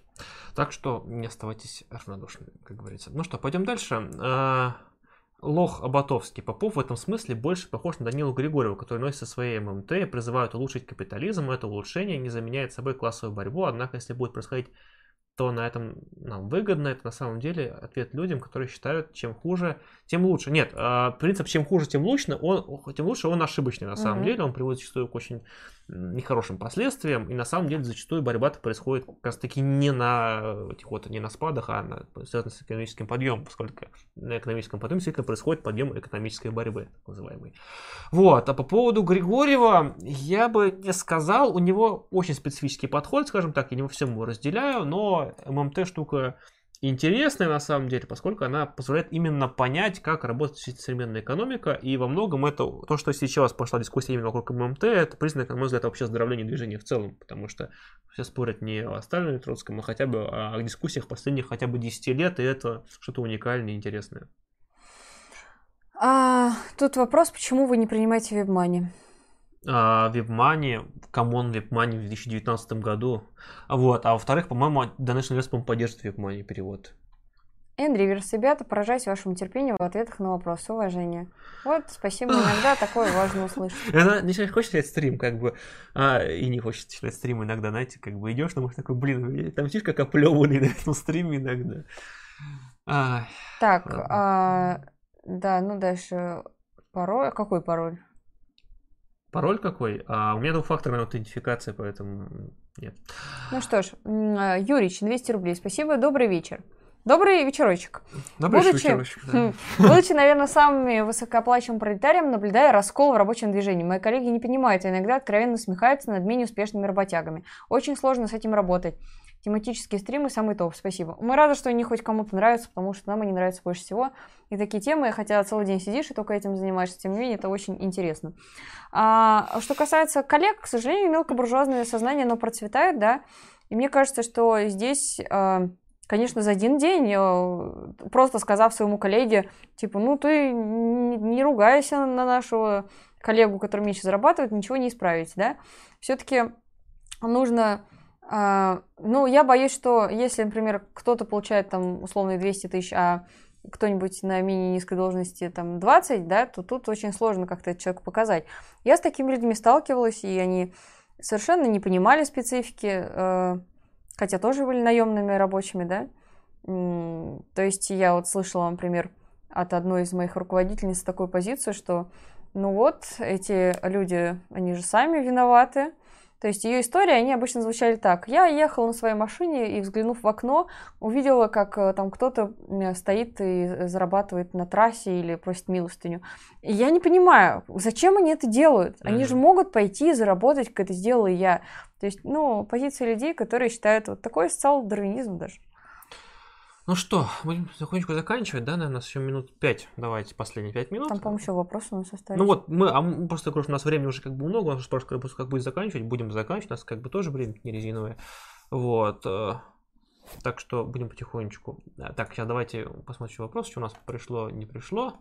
А, так, э, чатики, вот пишите в чатике обязательно. Постараемся ответить на ваши вопросы. Тут где вы реально взять власть только у правильных буржуев, нынче нами правят неправильные, беспринципные, безграничные. А, тут как бы дело в том, что даже опыт 20 века показал, что во многом все э, восстания да, проходят именно не в центре, а на периферии зачастую проходит, то есть как бы и, и вот эта тема, она как бы тоже надо несколько вам заметочку. Я не говорю, что я поддерживаю там токенизм и так далее, а просто на заметочку. Как Вопрос факт. от Афанасия. Я хочу знать, объясните, пожалуйста, капитализм это зло или нет? Если можно, кратко. Капитализм не зло кратко, и не добро. Кратко нет. Зло и добро это вообще не те критерии, потому что э, капитализм был прогрессивен, сейчас он уже себя изживает, и это объективный исторический процесс. Тут он, надо еще как а как бы хорошо, добро или зло, да, вопрос, а для какого класса мы да. спрашиваем, да, тут вот как бы, это очень, как бы, если мы ответим на этот вопрос, то ответ становится сильно проще и очевиднее.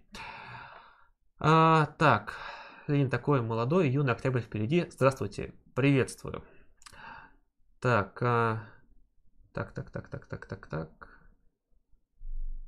А, диктатура пролетариата, возглавляемая партией, неизменно становится диктатурой партии Я умоляю, Петр, прочитайте «Государство и революция». Там есть ответы на все вопросы, которые вы задаете.